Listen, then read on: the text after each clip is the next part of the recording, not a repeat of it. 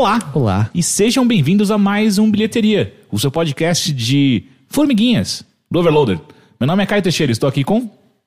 Ancheitor Eitzen. Não, não. Tava indo bem. A gente tava indo bem. Você não me deu muito tempo de formiguinhas até meu nome pra pensar num trocadilho. É que eu fui muito rápido dessa É. vez. Você falar que ele, já, ele é igual a Sasha, né? Pensa em inglês. Ele tava. tá- Em vez de porque- colocar formi, formiga, Mas é que não tem coisa nada de poder. assim. Formiga. Então não põe, então não, não vai pra esse lado. Formeitor. Formentor, Formentor. É, é, Heitorzinho. Não, de Mas formiguinha. aí é só, não, você, não só, você só deu. Tá, tá pior do que bem-estar E isso você? aqui, E você? Quem que é você? Henrique. Henrique. Ah, e sabe quem é que tenta fazer coisas com formiga e não consegue? São os nossos apoiadores. Arthur Bárbaro e Ana Clara Gomes. Vai ser muito engraçado se um dos dois tiver uma fazenda de formigas. Quem tem no Brasil isso? não, não é? Não dá pra comprar na internet o vidro Fazenda lá? de É, fazenda eu quero dizer, sabe, aqueles dois vidros bem próximos, aí você vê os túneis e tal. Sim, mas você faz o que com isso? Você mas olha. é Que nem peixe, você olha. é. E você vê os túneis e é... Tem uma rainha lá no meio, não tem? Tem. Então você vê ela Acho que botando... tem que ter rainha. Você vai botando as larvinhas. Ok, uma dúvida, uma dúvida. Como é que eles controlam a população lá dentro? Não, não era essa a minha dúvida. Eles se comem. Mas- Canibalismo. Ah, Não, não, Eu não acho. é canibalismo. Não? Como onde eles enterram os mortos, então? Tem um cemitério. Que? tem um cemitério no formigueiro? Sim, Sério? que legal. Que? O Não. formi- Formigueiro é, é autorregulado, assim, vem de. Não tem uma ordem. não- Mas a, peraí, a rainha o- não dá ordem. uma- eles se uma- uma hora auto-organizam. acaba É espaço. por feromônio tudo, né? É tudo por feromônio e eles se organizam. Mas eu acho que, na verdade. Você tá falando isso sério? as- sim, eu, Eu tô fascinado. eu gosto de formigas. É, eu acho que a população, na verdade, é controlada de acordo com a taxa de mortalidade mesmo. Uhum. Tipo, a- as formigas morrem, outras nascem. E a Mas- rainha, tá, mas- lá, mas- a rainha mas- tá lá basicamente pra reprodução. Eu, eu quero voltar ao assunto onde tem um cemitério. Elas escolhem um ponto. Pra depositar os corpos. E eles se decompõem. Agora eu não sei exatamente o que eles fazem, se, se é útil pra elas ou É, não. eu mas acho eles que é, fazem. né? Porque as formigas comem coisas em decomposição, não comem? Ah, Bom, no final do con- das contas elas viram canibais, então. É, na verdade, é, eu acho, eu acho que sim, porque na verdade o, o- lance do doce é que elas fazem, elas pegam esse doce, elas tra- eh, transformam em algum alimento pra rainha, Pra rainha, na verdade. né? É, Então a rainha come, a é, rainha é canibal. A rainha que come doce, essas, não não é nem o doce, é esse, esse é, componente que elas processam a partir do, do acho que do, de carboidrato. É, agora, agora a alimentação delas eu não lembro. Mas a a minha dúvida era o seguinte: vocês- é, imagino que na casa de vocês tem, eu acho que na casa de todo mundo aparece eventualmente na cozinha. Aquelas, mesmo quando você mora em apartamento em andar alto, aquelas formigas muito pequenininhas. É, que muito, a- muito as que estavam andando aqui em cima da mesa. É, sei lá, eu moro no 13 terceiro andar e às vezes elas aparecem lá em cima. Hum. Tem uma rainha morando dentro da minha parede? Sim. Em algum lugar tem. É, toda, É, toda formiga tem uma rainha. Não é à toa que ah, o, o veneno pra esse tipo de formiga. É pra matar a que, rainha. é, que eles vendem no mercado, sei lá. é, você coloca tipo um, um rastro de, de uma gosminha bem doce, assim, parece, parece aquele, aquele, aquele viscoso de coisa doce. E elas vão lá, elas começam a ingerir. Aqui não ingerir, não, né? Mas elas, elas vão transportar aquilo pro formigueiro e vão alimentar a rainha com, a rainha com aquele morre. veneno. Então, a, a- a partir do momento que a rainha morre, o formigueiro começa a morrer. Então é assim. Porque não- Cruel, né? Ah, é. Porque você tá usando. É a peste, É né? a guerra. É a guerra. Sim, mas, mas não não importa a quantidade de formiga que a gente vai matar, elas vão continuar aqui e vão vencer a gente. Eu não sabia que a gente tava em guerra com as formigas, mas ok. Ah, eu tô constantemente em guerra em casa. Eu não, nunca apareceu uma formiga em casa. Sério? Nem, nem, nem formiga nem inseto. É, Essas- Nossa, agradeça isso. Essas viu? mini, mini, mini, mini, mini aparecem de vez em quando se eu come pão em cima da bancada e cai um farelo. E eu sempre fico, cara, tem uma rainha morando aqui dentro. Cara, tinha, tinha um formigueiro dentro de um controle em casa, de Xbox. Um Ah, é controle de verdade. Xbox 360. Viu? Eu, eu comecei a. Uma rainha dentro da- A do- perceber que tinha formiga na, na, na, no meu, na mesa do, do meu computador no meu quarto. E eu não sabia de onde elas estavam vindo. Eu ficava, tipo, não é possível que tenha formiga, formigueiro aqui no meu quarto, sabe? Daí eu comecei a procurar, procurar e não encontrava. E daí eu percebi que elas estavam vindo da direção do controle. Daí eu peguei o controle, eu acho que dei uma chacoalhada, e eu vi umas formiguinhas caindo. E na minha mão começou a aparecer formiga. Daí eh, eu abri o, aquela partezinha da, da pilha atrás e tinha form- form- formiga saindo dali. Daí eu percebi, ok, o controle virou o formigueiro das formigas. E daí eh, o que eu fiz foi colocar o controle. Na verdade, eu tentei várias alternativas, assim, sem veneno, sabe? Daí eu. Mas o a que acabou da- dando certo foi. Tacar fogo. Não, foi colocar o controle dentro de um saco, um saquinho, fechar ele completamente, né? Deixar ele isolado. Esperar 10 mil anos E- pra acabar o oxigênio. e e deixei- daí eu deixei, sei lá, no sol. Deixei assim, tipo, em lugar Você que elas. torturou elas. Mas eu tinha que eliminar as formigas do controle Mas isso de alguma parece ruim pro forma. controle também. Eu Você não- podia eu ter jogado tinha- fora o controle. É, é, assim, tipo, eu, Nossa, já fiz, eu, o fiz, eu fiz muitas coisas. Eu, eu- primeiro que eu liguei o, o, o, o secador de cabelo nos buracos do controle. Eu, elas saíam, tipo, fugindo, mas não adiantou. Obviamente, continuava é, existindo formiga ali. Eu chacoalhei bastante e tal. Depois, essa, a minha última alternativa que deu certo foi colocar no, no sol dentro de um saquinho. Mas o controle morreu, né? É. O que o mais comum que se ouve se você caçar histórias é PlayStation 4 com aranha ou baratas dentro, morando Vixe. e tal. Sério? Aí É, eu acho- por eu acho mais especificamente o PlayStation 4? São sonistas, não sei. Ah, na verdade, eu não sei o que é mais tenso, porque formiga é- é- tem muita, né? Tipo, É. você acha que se, se livrou, se, se livrou e não. Elas Mas eu prefiro, eu prefiro formiga do que barata. Ah, É, também. é, É. Tipo, Eu eu, já- não eu tenho, já- eu não tenho nojo de Eu formiga. já falei quando eu organizava rinha de formiga em Atibaia. Oi? Não. Tá ligado aquela- aquelas formigas. ah, como é que é? Tá ela?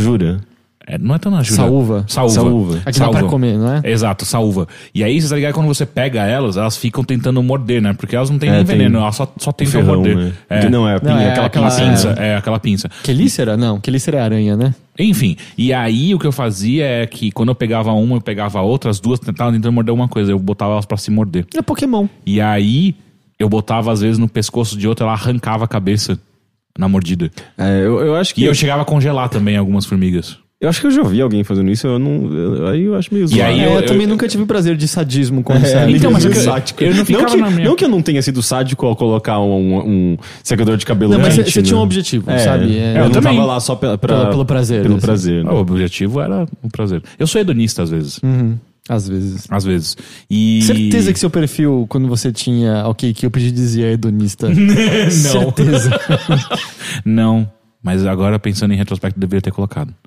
Ah, bom, esse é o podcast de Formigas do Overloader, tudo bem com vocês? A gente já perguntou isso. Eu Tem quero um, filme, um livro muito bom chamado Emergência, sobre formigas, cidades e videogames. Emer... Formigas? Como, Emer- que, como que isso se emergência. relaciona? É tudo. É, é sobre sistemas é, bottom-up, sistemas que se auto-organizam. Ah, tem a história daquele bunker antigo das formigas que sobrevivem no cadáver das antigas que caem de cima? Quê? Não sei. Ah, eu, Quê? eu linko, eu linko. Formigas são incríveis. Eu linko essa história no post porque eu não vou lembrar tudo, mas tem um bunker antigo, acho que em Chernobyl mesmo, que tem um monte de formiga que vivem e elas criaram meio que um ciclo específico em que elas ficam na parte de cima caindo embaixo, e aí as formigas que caem vivem de comer, acho que os cadáveres antigos e vão morrendo aos poucos e servindo de combustível para as próximas, e mais vão nascendo em cima e vão caindo, e tipo, porque elas não conseguem sair do bunker mais e coisas assim. Eu, lembro, eu vou caçar essa história. Ela, Cara, isso é demais. é, não, é muito louco. É do tipo um, um sistema específico que só existe, quer dizer, que até onde a gente sabe, só ali. E se a gente tirar de lá, o que acontece? Ela- elas, elas são Voltam de outro normal? habitat, né? Elas Mas voltam é, ao normal, será? Não sei, isso eu tanto não sei. Enfim, Henrique, Olá. quero começar com você. Tá bom. Como foi sua semana? O que que você fez de bom? O que que você quer trazer pra gente aqui? Falar pro nosso ouvinte. É, eu acho que eu vou falar primeiro de um, de um espetáculo que eu vi que eu sei que o Arthur assistiu também nesse final de semana, que estreou na, no, na sexta-feira e vai ficar em cartaz até novembro aqui em São Paulo, no Teatro Santander, que é Natasha, Pierre e o Grande Cometa de 1812. Que é uma. É um musical, uma, uma ópera, uma eletroópera, assim. É, baseada num, num trecho do Guerra e Paz, do Tolstói, e, e foi adaptada aqui pro Brasil pelo Núcleo Experimental, que fez Urinal, que fez Lembro Todo Dia de Você, que Esses são caras são musicais. Eles são muito bons, o, o- a direção é do Zé Henrique de Paula, que é um puta diretor. Primão, né? Primão. Ele é um puta diretor, ele, ele, ele, ele é um. Eu não sei como, assim, mas ele consegue produzir, eh, dirigir, eh, sei lá, eu acho que nesse ano vai bater 10 peças que ele dirigiu só nesse ano, assim, é, o cara é, é um mestre. E, e esse espetáculo é, é uma das coisas mais fascinantes que eu vi há pouco tempo, assim, recentemente. É, Peraí, uma que é uma das coisas mais fascinantes que eu vi há pouco tempo. é, recentemente. Ah, ok. E é baseado num, num espetáculo. Eu não sei se ele é off-Broadway. é, ou ele é.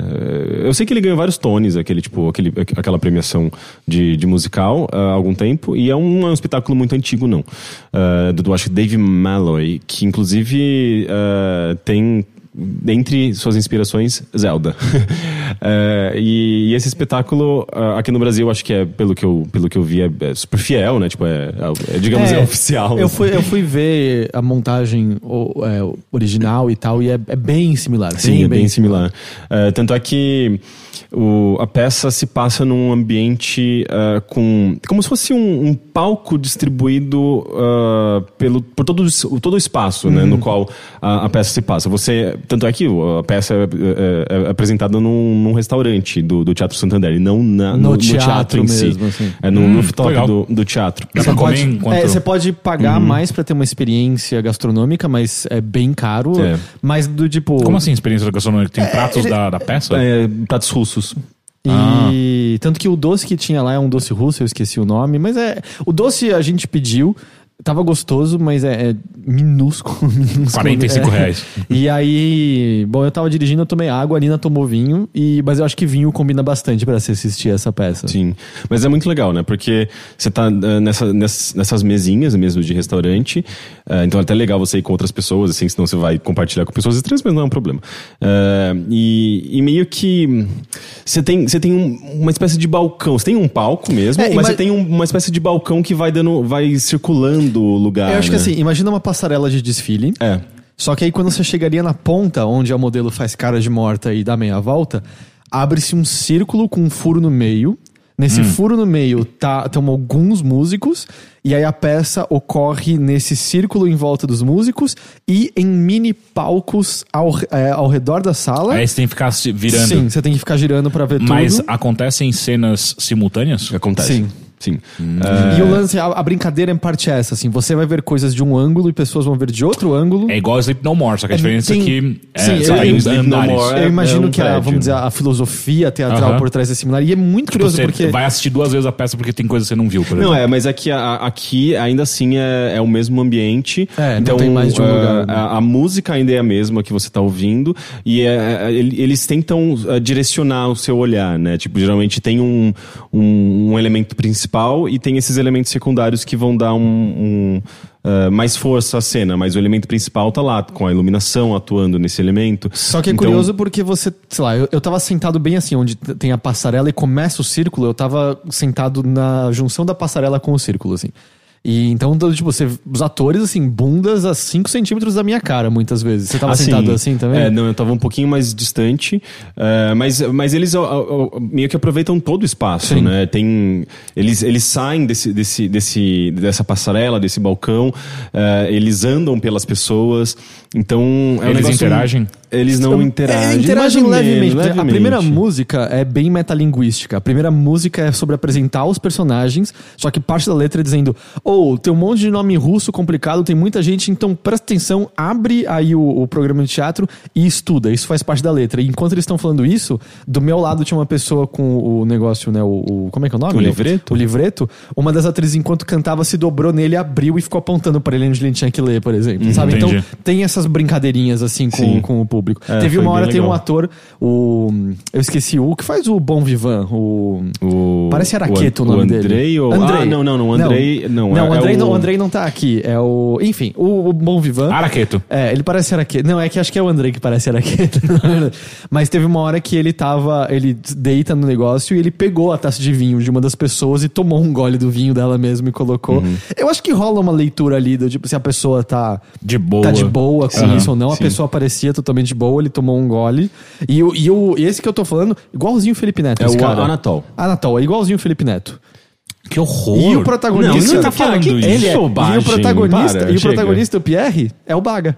ok, ok. O Pierre, eu lembro Pierre um é pouco Baga. Baga. Cabelo comprido. Mas enfim, a, a história é sobre. Enfim, esse é um trecho né, de, de Guerra, Guerra e Paz adaptado, obviamente. E. É meio novela mexicana, assim, tipo, é muito sobre. Inicialmente. É, é- é- Novela existe- russa, no caso, né? É, novela russa. É, o- existe essa, essa condessa, é uma condessa, né? A Natasha, que ela acho, é. que ela, acho que ela é uma princesa. A Condessa é a, não, é a não, eles, não madrinha falam, dela. eles não falam princesa. Eles- acho que eles falam princesa. É porque, tipo, É, todo ela é uma pessoa importante da sociedade, da alta assim, sociedade. ela é uma nobre, é isso. É, ela é uma nobre, é, que tá apaixonada pelo Andrei, que, Que que, tá que foi a guerra, ele tá, é, tá- está acontecendo a guerra contra Napoleão, né, inclusive, É. né? É, e, e tem toda essa coisa romântica, né? Essa coisa da. Tem as músicas é, românticas, tem as músicas, né, tipo, de e, é, adoração, ou, tipo, ao amado. É bem tradicional, assim, nesse sentido. E. E conforme ela- o tempo vai passando e ela não tem contato com o Andrei, eh, ela acaba eventualmente conhecendo o Anatol, que é um, um boêmio, um bom vivan, que inclusive ele estava também no- num processo de, eh, de despedida, de, sol- despedida de solteiro, né? Porque ele, ele ia se casar. Um processo de despedida de solteiro. E- Sabe que o casamento vai dar certo quando a pessoa tá num processo, Processo, de né? despedida de solteiro. E, e, é- e as músicas dele são todas muito sobre encher a cara e beber e curtir e farra e tal.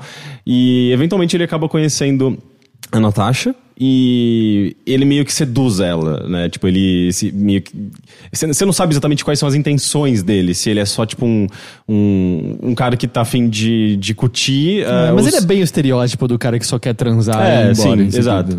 É, mas ela acaba caindo meio que na... na De amores por ele. é, acaba É, caindo o- ne- nesse o pa- jogo o dele. papinho funciona. Papinheiro! O papinho Anatol funciona. é papinheiro. E, e acaba se tornando um problema, né? Porque está numa, numa sociedade super tradicional. Ela tá prometida se- pra casar com outra pessoa, Exato. e aí tem todo o lance de família, dote e nobres que vão se juntar por motivos políticos, etc, etc. Então, assim, a, a trama dele até que é bem tradicional, assim, nesse sentido, Não, né? tanto bem que é um romântico. pedaço, né, do Guerra Exato. Paz, né?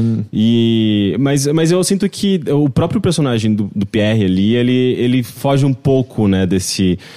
ele tá interligado, ele, ele interliga esses personagens, mas ele não está dentro da história romântica ali. Ele, ele, é um, ele é meio que um amigo, uma ponte entre esses personagens e ele tem um lado um pouco mais, até mais filosófico, né, eu diria, assim, tipo de...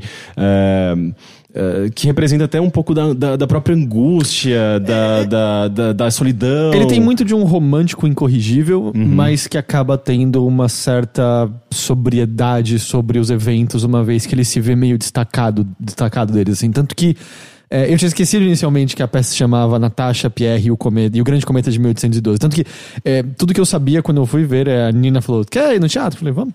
E eu não sabia nem que era um musical. E... E eu acho que o protagonismo dele na peça é meio que surge progressivamente, porque no começo ele é quase tratado como um pobre coitado pelos outros personagens, né? E até que você tem.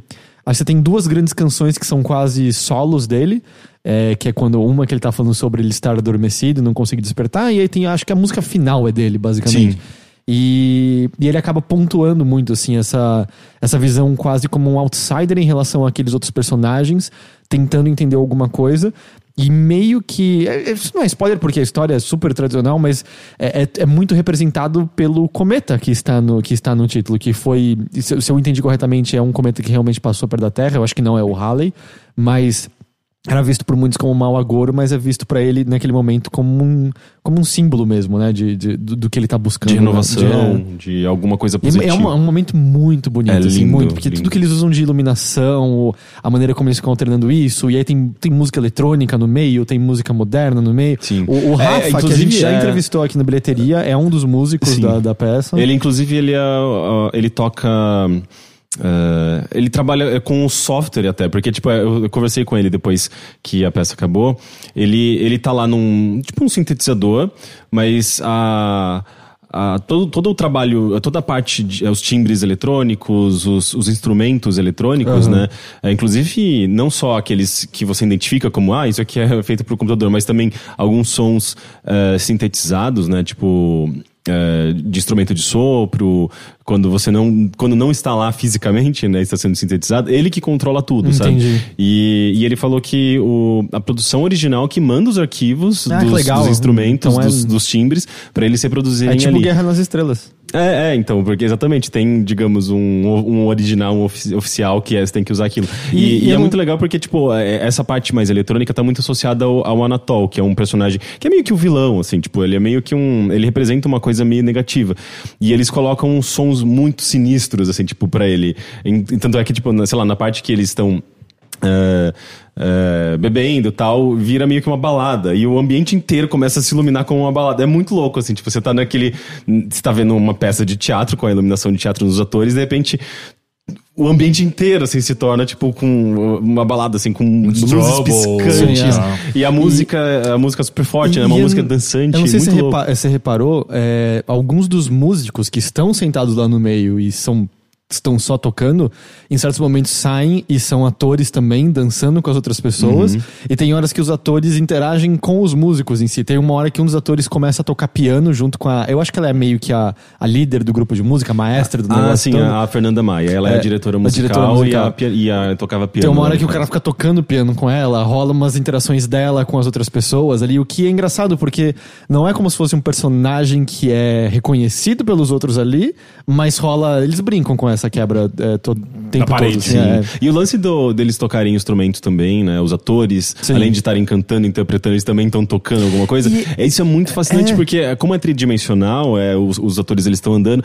então às vezes você ouve muito mais o som do violão, porque o violão tá atrás de você, sabe? A é sanfona, muito, o cara da fantástico. sanfona ficava muito perto de mim e era. Ah, pera, vocês- eu achei que eles estavam fingindo que vocês estavam tocando. Aí ele chegou perto de mim e eu tava ouvindo a sanfona perfeitamente, enquanto o resto da música tava Sim. ali. Assim, é bem Não, legal. É, é, o próprio vocal, né? Tipo, quando o personagem, uma pessoa tá cantando atrás de você, você vai ouvir muito mais a voz dela em, desta- em destaque, né? Então, eu acho que a experiência de é, uma segunda, terceira vez que você for assistir, você vai ter uma experiência um pouco diferente se você sentar num outro lugar, assim, E- porque você vai, vai pegar outros personagens mais de perto. E é assim, eu não vou muito ao teatro, né? Mas eu não, quando eu vou, eu não tô muito acostumado a estar tão perto dos atores. E eu tava colado ali na boca, assim, literalmente a capa de um deles derrubou a garrafa d'água que tava ali. tava vazia já, mas...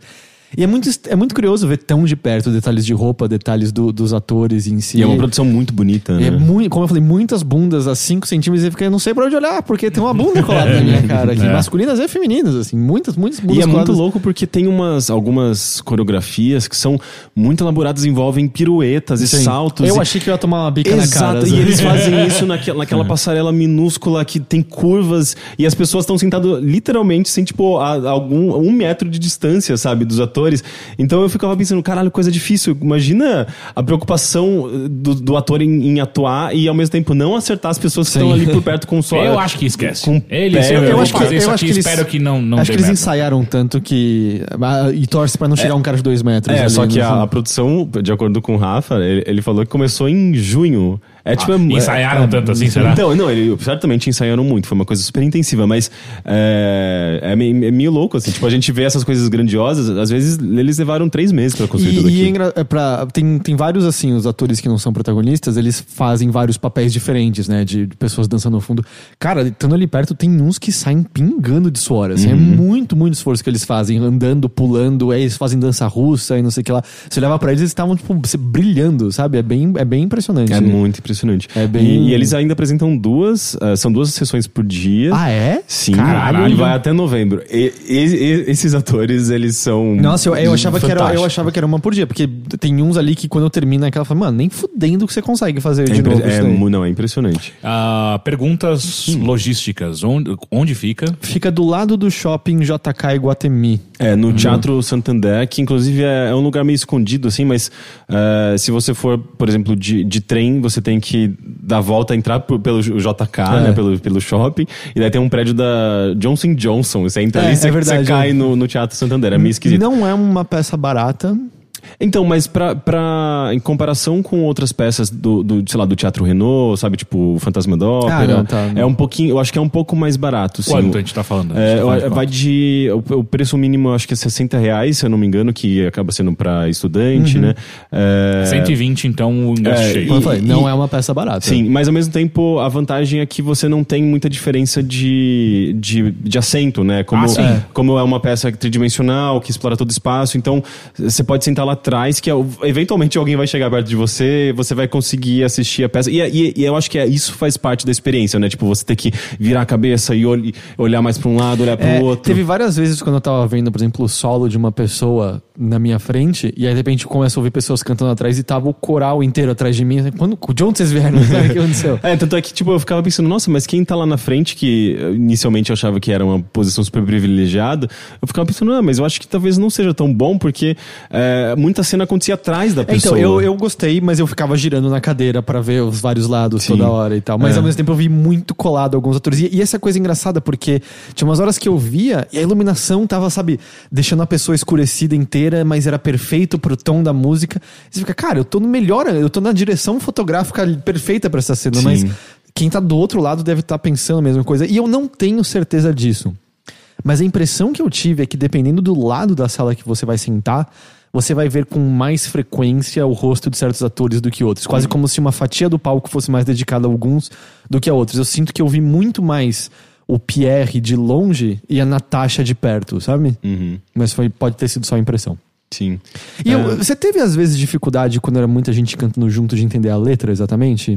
É um E pouquinho. especialmente no começo e a música do cocheiro, eu acho que eu não entendi uma palavra.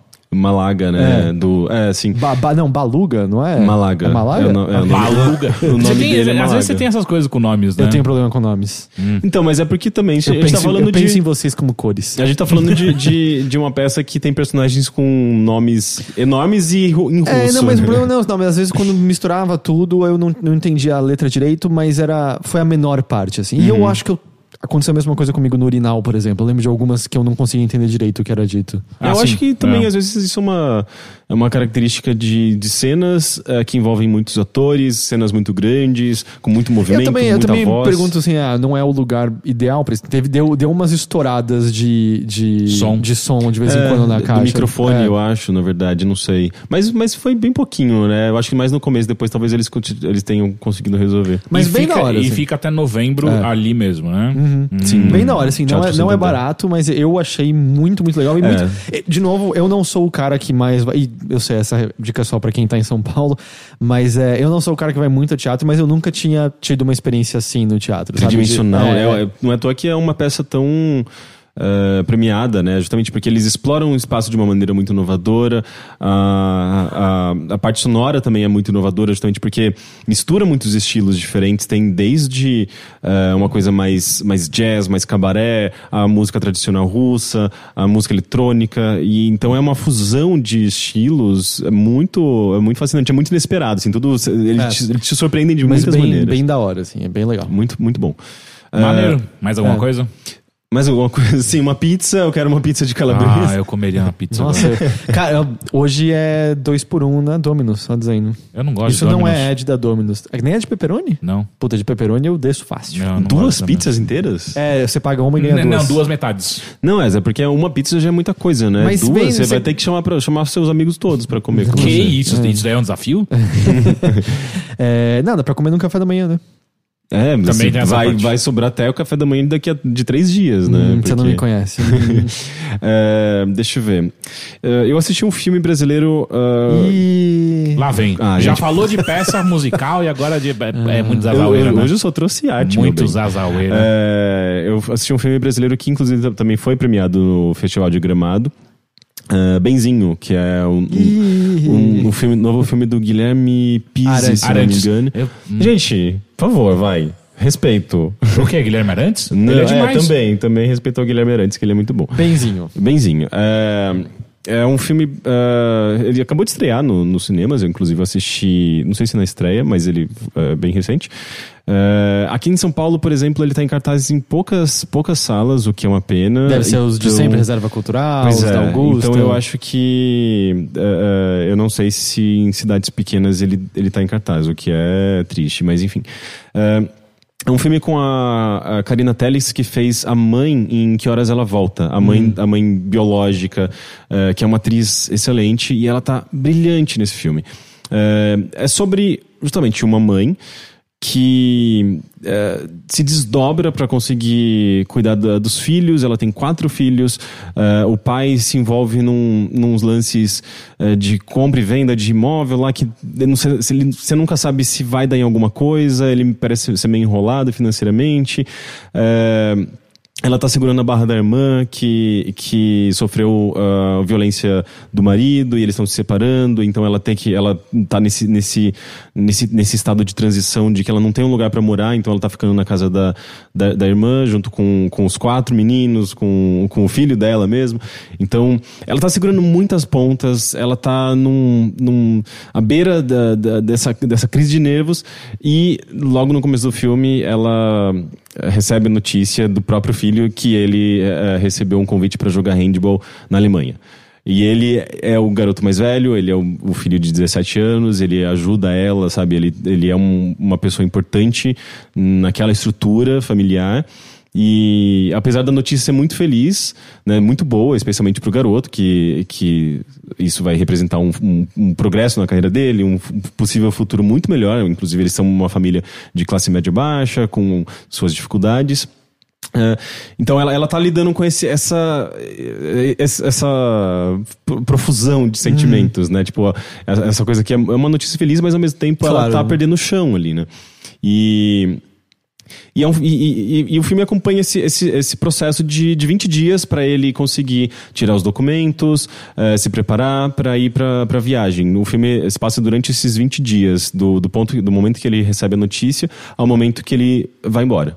E, E é bem só essa jornada emocional dela de, de ver o Exato, e filme. o, co- o- como ela vai lidando com tudo isso, e ao mesmo tempo é um filme muito delicado, assim, ele, ele mostra eh, os momentos de, de afeto familiar, sabe? Eles brincando debaixo do, do cobertor, né? Ela tem dois filhos pequenos gêmeos, que inclusive são filhos dela de verdade, então eh, eu acho que o filme acaba ca- Isso aí captando... chama trabalho infantil. Não, o filme acaba captando muito bem lei. essa eh, esse afeto, né? Tipo que já existe de fato entre, entre os atores. E, e é muito legal assim tipo, que você vê as diferentes personalidades dos filhos, né? Você tem os gêmeos, você tem um, um garoto que tem um, ali uns seus 13, 14 anos, 14 anos que ele toca tuba e, e é muito tem daí vem cenas Nossa, que engraçadas. família. Um joga handball, outro toca tuba. E daí tem cenas engraçadas em que ele tá carregando a tuba no meio da rua e quase batendo a tuba na cabeça das pessoas e a mãe brigando com ele. Olha, olha esse negócio, eu já falei pra você guardar esse negócio. Falei que devia fazer aula de flauta doce. Foi Então- escolha de tuba. É, é, eu acho melhor, melhor tuba do que falta doce. Falta doce é, horrível. Mas é fácil de levar. Se você eh, toca falta doce, eu te odeio. eu tocava quando era criança. Yep. É, então você tem muito desses momentos da- dessa, dessa interação, né? De, de bem mãe e filho, de, de, de afeto, de bronca. É, você tem, tipo, a cena em que a mãe tá, tá escolhendo roupa pro, pros filhos num brechó e, e, e dá pro filho e o filho olha e fala, mãe, não quero isso, sabe? Ou a, a mãe separando as roupas que, que eram do garoto que vai viajar, né? Tipo, pra dar pro, pro filho mais eh, do, do meio ali, né? E o menino olhando e falando, tipo, ah, legal, tipo, eu ganhar roupa agora, quero do meu irmão. Coisas comuns, assim, de família, né? Tipo, de, de como eh, as coisas vão passando de um pro outro e- e enfim, tipo, eu, eu acho que ele aborda muito, muito, muito bem eh, essa, essa coisa bem rotina, essa banalidade da, da- do dia a dia em família. E, e mostrando quão valioso tudo isso é, sabe? Com esses momentos eh, mais simples, o quão importante eles são para essa, estru- essa estrutura, né? E ao mesmo tempo, ah, ela também lidando com esses, esses breakdowns, assim, tipo, de, de chegar, ela sabe, ela, tra- ela trabalha eh, durante o dia vendendo lençóis na, na rua com, com a Kombi dela, junto com a irmã, para complementar, complementar a renda. Ela tá se formando no, no supletivo atrasado no- do, do ensino médio. Então eu sinto que ela tá, o, o filme tá contando a história de muita gente aqui, sabe? Tipo, especialmente mulheres que, que precisam cuidar de família, estudar e trabalhar. e Ele é fazer- contemporâneo? Ele se passa em 2018 Sim, mesmo? sim, ele se passa em Petrópolis. Ah, eu Que até é perto de Gramado, não é? Não, Pet... Ou é Rio de Janeiro? É Rio isso? de Janeiro. Tá, eu tô sim. confundindo com. Qual cidade que de que perto de Gramado? Petrópolis. Petrópolis também? Não. Ah, ok. Então, mas é, é curioso porque inicialmente eu achei que era um cenário mais Rio Grande do Sul, porque a, a casa deles é uma casa de madeira. É, aliás, não, não é uma casa de madeira, mas é, você tem alguns uns cenários assim com que lembram bastante Rio Grande do Sul, com também casas de madeira e um ambiente quase mais rural, assim, né? E, é, e aí é bem interessante, assim, eu, eu acho que o cenário, inclusive, tem tem um papel importante ali. Tem uma cena magnífica, assim, tipo, de uma, de uma fotografia muito linda da mãe eh, com um filho de 17 anos eh, numa boia, daquelas boias eh, de, de câmera de trator, sabe? Tipo, numa, numa represa. Ah, no- tá. E, e eles boiando, assim, tipo, na- nessa, nessa represa. Não sei se é. Eu acho que não é, não é o mar, eu acho que é, eu acho que é uma represa mesmo. E, ela, e ele como se tivesse, sei lá, tipo, fosse uma criança ainda abraçado nos, nos braços dela, né? No corpo dela, na verdade. Só que ele é um garoto enorme, né? E, e- e essa coisa, tipo, da maternidade, ela permanece ali, né? Tipo, a, a impressão de que, sei lá, a sensação dela de que ela tá cuidando de uma criança ainda, né? Sendo que o garoto ainda tem, já tem quase 18 anos. Do lado de Gramado existe Nova Petrópolis. Ah, ok. então eu tava certo. Eu não deveria ter, ter duvidado de mim mesmo. Mas o filme deve ser do Rio de Janeiro mesmo. Não, é do Rio de Janeiro, sim. Então, eu não sei, é, é, eu acho que é, é, é, é impossível você não se identificar com, com algum personagem nesse filme, sabe? É, é um filme muito próximo, é muito, muito, muito caloroso e muito. é, é, como, qual que é a palavra que eu tô, tô buscando? Cândido. Não, é, é também. Mas, Tenro. mas é essa coisa de, de proximidade, sabe? Tipo, você se sente próximo àquela família É. e você vai, se, se- vai identificar histórias da sua própria família na, naqueles momentos. sabe? Ele parece ter algo similar em certa medida com que horas que ela volta, né? Nesse sentido. Sim, é que, que, que horas ela volta é um pouco mais. É uma relação mais ah, de status social, tem umas questões mais de status social, de, né, de- dessa desigualdade social, ah, de, de diferentes formas de maternidade, né? A empregada sendo mais mãe do, do, do, do- do- das crianças do que a própria mãe biológica, que é uma mulher que não tá, não tá presente em casa, né? Mas eh, tem algumas qualidades ali parecidas, sabe? Só que eu acho que esse filme é um filme mais. mais so- eu acho que é mais sobre a mãe, a mãe em si é a, pro- a protagonista, né? Do que o garoto que vai viajar, né? E mais a relação dela com. com com, com o filho e essa com os filhos né, e com o marido e, e essa situação toda que, que, que foi, foi criada ali Eh, e tem uma, uma cena específica no qual ela é, é muito focado no- na expressão facial da, da, da Karina Telles, né, da protagonista, né, que, é, que faz essa mãe, que ela vai, tipo, do, do riso ao choro, assim, que é uma cena linda, assim, tipo, é- só por essa cena eu acho que essa mulher merece prêmio, sabe? Ela, tá chorindo. Ela tá. Não, ela não tá fazendo ao mesmo tempo. Ela, ela é uma transição, assim, tipo, e é justamente é muito simbólica essa cena, porque ela. Ela mostra que na vida dela tem, tem coisas muito felizes acontecendo e coisas tristes. E ela consegue. é, ela, ela consegue perceber as duas coisas, mas sem. é, sem necessariamente. é, é, ela consegue encontrar esse- um equilíbrio em todas essas emoções, sabe? Tipo, é, é, é algo muito lindo. É um filme realmente fascinante. Não- Eu, eu espero que ele seja. É, não sei, tipo, que tenha um sucesso e talvez seja, seja colo- colocado nas listas de Oscar do, do ano que vem. Entendi, da hora. Que maneiro. E eu Ó, posso só, só comentar rapidamente de um, de um álbum que saiu nesses dias, só pra gente aproveitar o lançamento? Pode. É um álbum chamado uh, Negro Swan, do Blood Orange, que é um projeto do Devon T. Hines. Ele é um, um produtor musical fantástico, assim, ele trabalha com múltiplos produ- produtores, é um cara de Nova York, mas cresceu em, eh, em- na Inglaterra, em Essex. E, e é um álbum muito pessoal. Na verdade, todos os projetos, todos os álbuns do Blood Orange, né, que é esse projeto dele, eh, são muito pessoais. É muito sobre a, a, negritu- a negritude dele, é, é sobre eh, a eh, so- sobre a, sexualidade dele, que ele é um homem negro gay.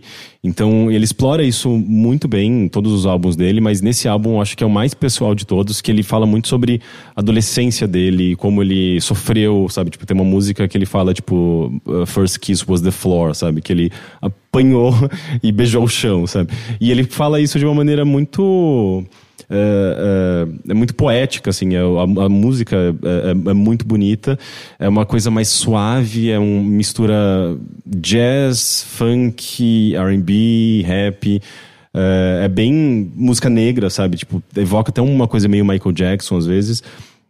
E, e ele tem muito, múltiplas colaborações. Nos álbuns anteriores ele também já tinha isso. E uma, uma coisa que eu acho muito legal desse álbum é que você tem a. Como que ela chama? É uma, é uma transexual que é, ganha muito destaque há pouco tempo, justamente porque. Há pouco tempo, no- na última década, porque ela é, foi uma das primeiras é, transexuais a, a ter um, um- um renome, a, a, a ter um- um- uma presença grande na TV, a Janet Mock. Ela, inclusive, atualmente ela é produtora e escritora de uma série chamada Pose, eh, junto com Ryan Murphy que é também sobre eh, sexualidade em Nova York nos anos 80. Muito sobre aquela eh, Paris is Burning, né? aquele, aquele documentário sobre a cultura de balls, de desfiles, que a- própria RuPaul se baseia muito nisso, né? Tipo, muito das, da, da- da- dos da- da- das frases que a gente conhece de RuPaul Drag Race vem dessa, desse cenário da- do Paris is Burning, da, da, da cultura de balls. E a Janet Mock, tipo, ela, ela, ela, ela tá muito inserida tudo nessa, nessa cultura eh, e ela faz um- um- uns depoimentos lindos nesse, nesse álbum. É um álbum que eh, tem... As, as, as músicas são intercaladas por esses depoimentos. E ela falando, por exemplo, tem um momento em que ela fala sobre a família. Ela fala, tipo, pra mim, família não é só família biológica. Eu vejo família como comunidade. Eu, eu poder entrar num espaço e, sem, e ser quem eu sou e poder ficar em, silêncio ou poder me expressar do jeito que eu Uhum. quiser, sem me sentir acuado, sem policiamento, sem. eh, sem eh, evitar ser quem eu sou, sabe? E, e daí vem uma música que entra, a música entra logo em seguida, que é muito sobre isso, sabe? Sobre essa noção de família, sobre eh, você se sentir confortável e vo- você poder quebrar às vezes eh, e alguém poder te, te dar apoio, sabe? Te dar um ombro. Então é um álbum, é um álbum muito, muito, muito lindo, assim. Ele, ele- eu acho que ele aborda... eh, tem esse lado... eh, que talvez pessoas eh, negras LGBT vão se identificar mais, mas ao mesmo tempo é sobre é sobre crescer, é sobre você encontrar um- o seu lugar no mundo, é sobre você encontrar apoio em- nas pessoas e ao mesmo tempo é um álbum muito urbano, assim, tipo com eh, com a violência da- da- das, da- da- das ruas, né? Tipo, isso de alguma forma ou outra tá inserido ali. Eh, vira e mexe, você ouve, tipo, eh, sirenes de, de polícia, ambulância, tipo, no meio da música, sabe? É como se isso tipo, te fosse uma coisa presente, constante, e essa violência vai estar lá de qualquer forma, você vai ter que lidar com isso, sabe? É, é fantástico esse álbum, é lindíssimo. Saiu agora isso. Ele saiu na semana passada, se eu não me engano. Eu super recomendo, é um álbum muito gostoso de ouvir também, assim, ele... Ele não é um, uma, necessariamente... Ah, ele é um álbum de música pop, só ele não é, tipo, mega acessível como, sei lá, tipo, Beyoncé eu já não acho tão acessível também, mas é... É que pop é Como muita assim? coisa, Por que né? não é acessível? A Beyoncé, ela tem, tem trabalhado de, dado uma, uma estrutura, às vezes, um pouco diferente do, do, do- do- da música pop que a gente conhece, assim, tipo, sei lá, é, Katy Perry, sabe? É pop, mas não é o pop de, de rádio, assim, ela tá cada vez mais autoral, assim, seguindo É, um- uma linha cada vez mais é, baseada em pesquisa, em... Eu tenho, eu tenho escutado bastante Lemonade. Ah, e o Lemonade, ele. Primeiro eu fiquei chocado com o quão foda é esse álbum. Sim, eu, é muito bom. eu só tinha escutado a música de- do, do- título, né? Lemonade. Ah, mas o resto do álbum inteiro, ele é. Nossa, ele é muito foda. E assim, visualmente ele foi trabalhado de uma maneira que faz tempo que eu não vejo um álbum ser trabalhado assim, É sabe? super coeso. É, né? como se fosse quase, tipo, feito pra MTV, sabe? Então é, é um negócio muito raro. Mas. Sim, é- é- quando você olha pro álbum inteiro do Lemonade, ele, não, ele é bem menos pop do que, sei lá. All the Single Ladies, saca? Sim, sim, não, é, é um- não, não é mais esse o rolê dela, ou pelo menos não é nesse álbum o, o, o, o rolê da. da... E, e também agora tem o novo single, né? Que é o Jay-Z e ela. A do álbum novo eu não ouvi ainda, esse The álbum Jacksons. novo. Eu, eu, eu, eu escutei, cara, que é da onde saiu Ape Shit, né? Uhum. Então é. Inclusive, vocês viram que o Louvre fez uma, uma, um tour, que é o tour do clipe. Não, que Eles, legal. é, eles abriram um tour de Ape Shit pra você ver onde foi gravado as cenas e por aí vai e tal.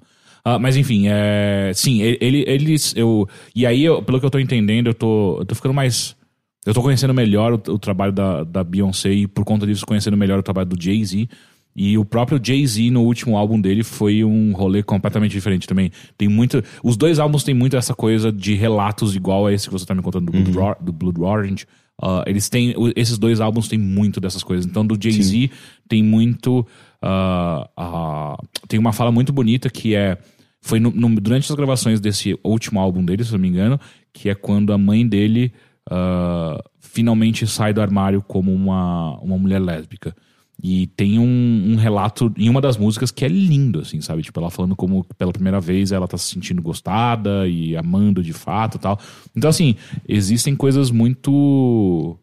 Eu acho que existe essa ebulição no mundo musical de trazer mais o pessoal ah, de uma maneira mais poética do que só musical, né? Porque sempre teve, né? Pessoas, pessoas sempre cantaram sobre a própria vida.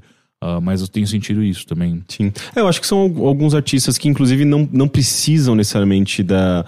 da de- de- não tem essa pressão pelo sucesso, né? Tipo, o Devontae Hines é um. É é um cara que, tipo, ele, ele sempre foi muito autoral, todos os projetos dele são muito autorais, e, e ele é muito multifacetado, ele trabalha com muitos produtores, então ele meio que tem uma. aquela. aquela é, aquela coisa que, que poucos artistas conseguem, assim, que é meio que ter ca- carta, ca- é, aliás, não verde, carta branca pra fazer o que ele quiser, sabe? E, e ele vai lá e faz, assim, tipo, então é, é- é- tem, segue essa linha mais, mais pessoal, mais, mais autoral, então eh, por isso que eu digo que não é tão acessível assim. Tipo, você vai ouvir e vai falar, hum, gostei, mas espera aí, deixa eu ouvir mais uma vez pra ver se eu entendi. Então você precisa um pouco dessa, de- dessa preparação pra começar a apreciar o álbum, porque não é um álbum necessariamente fácil. Mas ao mesmo tempo, ele lida com. Ele, sabe, tipo, o som dele é, é, é gostoso, é agradável. Você tem é, uma coisa que evoca um pouco do pop dos anos 80, do, do funk, é, do- obviamente não do funk carioca. Então, é, eu acho que ele, ele, é, ele é até que acessível, sim. Ah, E- Só fazer uma correção rápida. O Fernando aqui no chat, ele me corrigiu. Eu falei The Jacksons, que é o, o novo álbum dos dois, é The Carters. Ah, ok. Ah, enfim, continua. É, não, mas é, mas é isso. Ele tá disponível no Spotify, ele saiu nesses dias. E vejam também os clipes que são muito lindos. O próprio Devontae Hines eh, dirige, eh, sei lá. Eles são muito simples e muito lindos, sabe? Tipo, tem eh, a participação de vários outros, outros artistas eh, e rappers e artistas negros. A capa do álbum é uma cena de um dos clipes em que você tem eh, um desses artistas, não lembro o nome dele, mas ele é Uh, é, ele tá vestido de, de anjo e meio que uh, sentado na, na, na, na janela de passageiro de um carro e, e o carro em movimento, sabe? E, e a música, é, tem uma música chamada Saint, que, que fala muito sobre tipo, a cor da, da, da pele é, iluminar o, o, uh, os meus pensamentos mais sombrios e a cor da minha pele ser uma bandeira, sabe? Tipo, é, é lindo, assim, é muito, muito, muito lindo. E é muito sobre uh, você ter orgulho de quem você é. E, e enfim, a mensagem desse álbum eu acho que é muito positiva, apesar de deixar muito claro de que você vai sofrer um bocado ali, sabe? Mas é, é muito esperançoso, é um álbum lindo.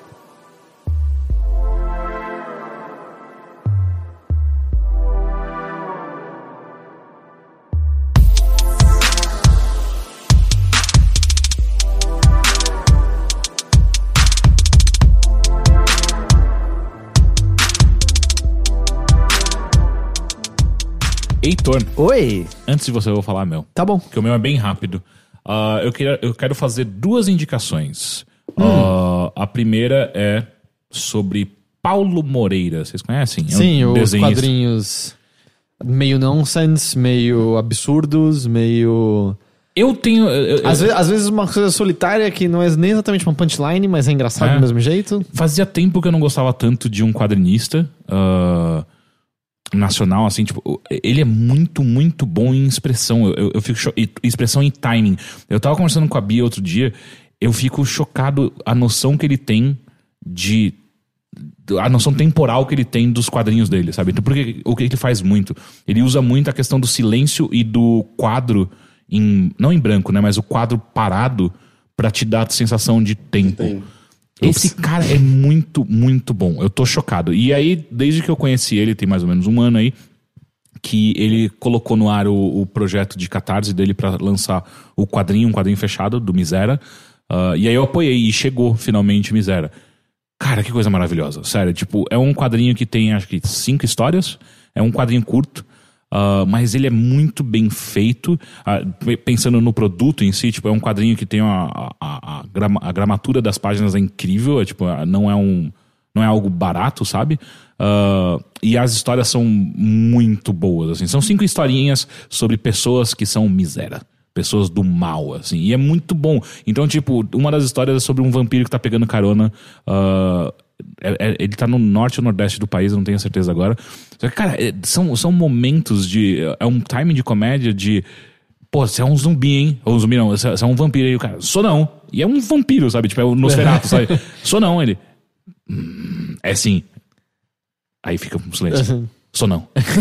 e é essa a piada, sabe? Tipo, cara, é muito. é, eu, eu fico chocado com quão bom ele tem essa coisa de temporalidade no quadrinho, velho. Teve alguma coisa que ele tweetou, acho que foi hoje, que era tipo a turma reunida e eram uns Pokémon. Aham. E tem uma coisa que é só na cara do- Sim, dos sim. Pokémon ali, você já, não sei se dá umas risadas só pela cara do Pidgeot, sei lá, sabe umas É, coisas assim? é, é. E, e- e, tipo, reflete muito. Cara, o, o Bulbasauro claramente chapado, sabe? É, é, é muito legal. E assim, e, e uma coisa que eu gosto muito do Paulo Moreira. Stranger Things. É, things. Uma coisa que eu gosto muito do Paulo Moreira é que ele tá muito ligado com com agora, sabe? Contemporâneo. Então ele faz várias tirinhas, por exemplo, de, de Boku no Hero, sabe? Tipo, de My Hero Academia. Então, ele, ele manja. Então, é essa piada, por exemplo, de Stranger Things, É, tem que é de que- choque, cultu- choque de cultura, sabe? É bem do momento, assim. Parece É, que vai é, funcionar é. naquele dia É, e não vai funcionar mais em outro dia. Exato, mas eu acho que é maravilhoso, sabe? Tipo, são tirinhas curtas sobre algo que ele pega muito bem a essência do que, que ele do, do, do que, que é engraçado, do que, que é interessante ali. Então, tipo, cara, o do o do Boku no Hero que eu vi outro dia que eu rachei de rir, cara, é um quadrinho, é um quadro. É que eu não sei nada de. Exato, mas é um, um quadro que tá tá escrito Shoto. É isso, que é um- uma, uma frase que é repetida várias vezes pra um personagem, é aquilo, e eu gargalhando de rir. É um quadro. E é um cara muito bom, eu, eu, eu gostei muito. Eu gostei tanto que, inclusive, eu chamei ele pro pro Eu vi, podcast. esse, esse tanto eu vi. E ele falou que vem. Agora? Pode entrar, Paulo Pode Moreira. Paulo Moreira. Mas enfim, ele falou que ele vai estar aqui na Comic Con? na Comic Con e pra, eu falei pra gente marcar pra ele colar aí. Enfim, esse é o primeiro. É, Comic Con é sempre uma, uma faca de dois gumes, porque eu já tentei várias vezes também combinar com o Salimena pra ele vir, mas os, Porra, o Salimena mas precisa os quadrinistas participar. que estão na Comic Con estão sempre fodidos de ocupados na Sim, Comic é. Con. Bom, E o Paulo aí- Moreira falou que vinha, agora é com ele a agenda. Ah, esse é, é- é a, é a primeira coisa. É- e o Misera, eu não sei se dá pra você comprar fora, Fora do, do apoio que, que eu fiz. Ah, e veio um. Cara, o, o pacote que, eu- que, que chegou pra mim foi muito legal, porque veio um quadrinho, veio com um autógrafo bem legal, e eles mandaram também um. É um mini pôster, né? Um- Uma, uma folha A3, A- A3 ou A4, aliás, A4. A maior é a 3, a normal é a 4. Então, uma folha de A4, que é aquela capa do Akira, que é de, do, do, do, do- Como é que chama o personagem do Akira? O, Tetsuo? o Tetsuo andando pra moto, só que daí é um. É um cara. Ou é o Kaneda? Não, é o Kaneda. É não Kaneda. É Kaneda. Tetsuo, É, Kaneda. Exato. Tetsuo é o que vira meleca. É, é, é. E é o. Só que não é o Caneda, né? Mas só que daí é tipo, é uma referência direta que é uma mobilete e um cara andando em direção mobilete. E Só escrito embaixo, miséria. É muito. E eu vou enquadrar esse bagulho, sabe? Tipo, é muito foda. Enfim, gostei muito. Se você encontrar o quadrinho pra comprar ah, separado, compra. Eu acho que é um. É, é muito legal ver esse tipo de arte. e- Ou e se você for na Comic Con Experience, né, e tal. Sim, provavelmente ele vai estar lá. tá E se você quiser ver mais tirinhas dele, tem tanto o Tumblr quanto o Twitter dele. Ele posta tudo no Twitter e, e no, no Instagram também. E tu- o Twitter dele eu acabei de descobrir. Eu nunca tinha parado pra ver. É arroba Paulo Moreira. Não é? Paulo, não é Paulo Moreira. Ele deve ter errado ou ele foi de propósito. é Moreiria. Tomara que tenha sido sem querer. É, eu, eu acho que vai ser. Porque parece muito uma, uma cagada no teclado, saca? Mas Paulo Moreira, que é o Paulo Moreira. Ah, enfim, e a outra coisa que eu quero falar bem rápido, porque eu não acabei de ler ainda, mas eu tô gostando bastante, que é A Dança da Morte do Stephen King. Ah, Nossa, eu vi o a adaptação pra TV, é uma bosta. é, cara, eu, eu acho que eu consigo contar em- nos dedos de uma mão só quantas vezes uma adaptação pra TV de algo do Stephen King foi É, bom. porque Ah, no, tem o cine... Iluminado. no cine... Não, mas Da- é... Adaptação pra Ah, TV. É, É. tem um filme. de- é, tem uma série de pra TV que depois virou um filme, que, tem, que essa daí é uma, uma bosta. Sim. Ah, ah, o Witch original era uma série de dois episódios. Ah, foi? É. sabia. é? O do, do Tim Curry era uma série, e aí eles juntaram num filme. Então, mas Ah, isso é, é. igual, igual o Iluminado. E é engraçado Peraí, isso. mas Não, não- Iluminado não. Iluminado. Não, Iluminado do, do, do Kubrick é um filme. É um mas filme. depois, em, nos anos 90, Sim. fizeram uma série de TV que depois, depois também virou filme. Ah, igual não era um filme gigantesco que era. Porque eu lembro que eu aluguei o filme que era do Stephen King, que é o, é o Iluminado, que ele de fato participou, porque ele, Ele odia. não gosta da é, ele versão do o- Kubrick, o- o- é, odeia a versão Ele do fez Kubrick. um, um lá que é um lixo. E aí ele fez uma que é a dele, que na época Que é uma era, bosta. era VHS e eram dois VHS, Sim, era é, gigantesco. porque era- pra TV. Eu sinto que eu já aluguei umas coisas baseadas em Stephen King, que é 2 VHS, é um lixo, devia ser seriado também. eu acho que. O Tempestade do século. Esse é o que do eu me, amo. dê- me deu o que eu quero e Sim. eu ir embora. É horroroso Eu esse, né? amo Mas esse é uma porcaria. Eu fiz uma campanha inteira de RPG baseada nesse Não filme. acontece nada É demais, nesse é. Roanoke. É o do Legião, I'm né? a little teased. Ah, Sim, é, é do Legião? É do Legião. Roanoke? De onde eu conheço esse nome? É a, é a, é a ilha de onde é, todo mundo some. É, existe uma lenda, né? Sim, mas o que, que lenda... eu vi recentemente que tinha um nome, Roanoke? Puta, vários deve ter, deve ter vários. Ah, ah, eu sei que o Wi-Fi de casa chamava Era Roanoke. isso, era isso, é verdade. Roanoke, é, era o Wi-Fi de casa.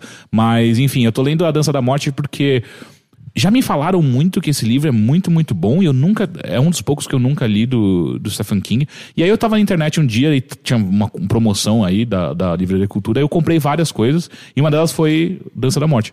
Maluco, é uma bíblia, velho. Tipo, é aqueles livros desse tamanho assim, eu não fazia ideia. E aí eu comecei a ler. Aparentemente essa não é a primeira versão, a primeira edição era mais curta e. Ele foi adicionando? Aparentemente ele foi adicionando coisas. Ah, enfim, aí eu tô lendo essa versão.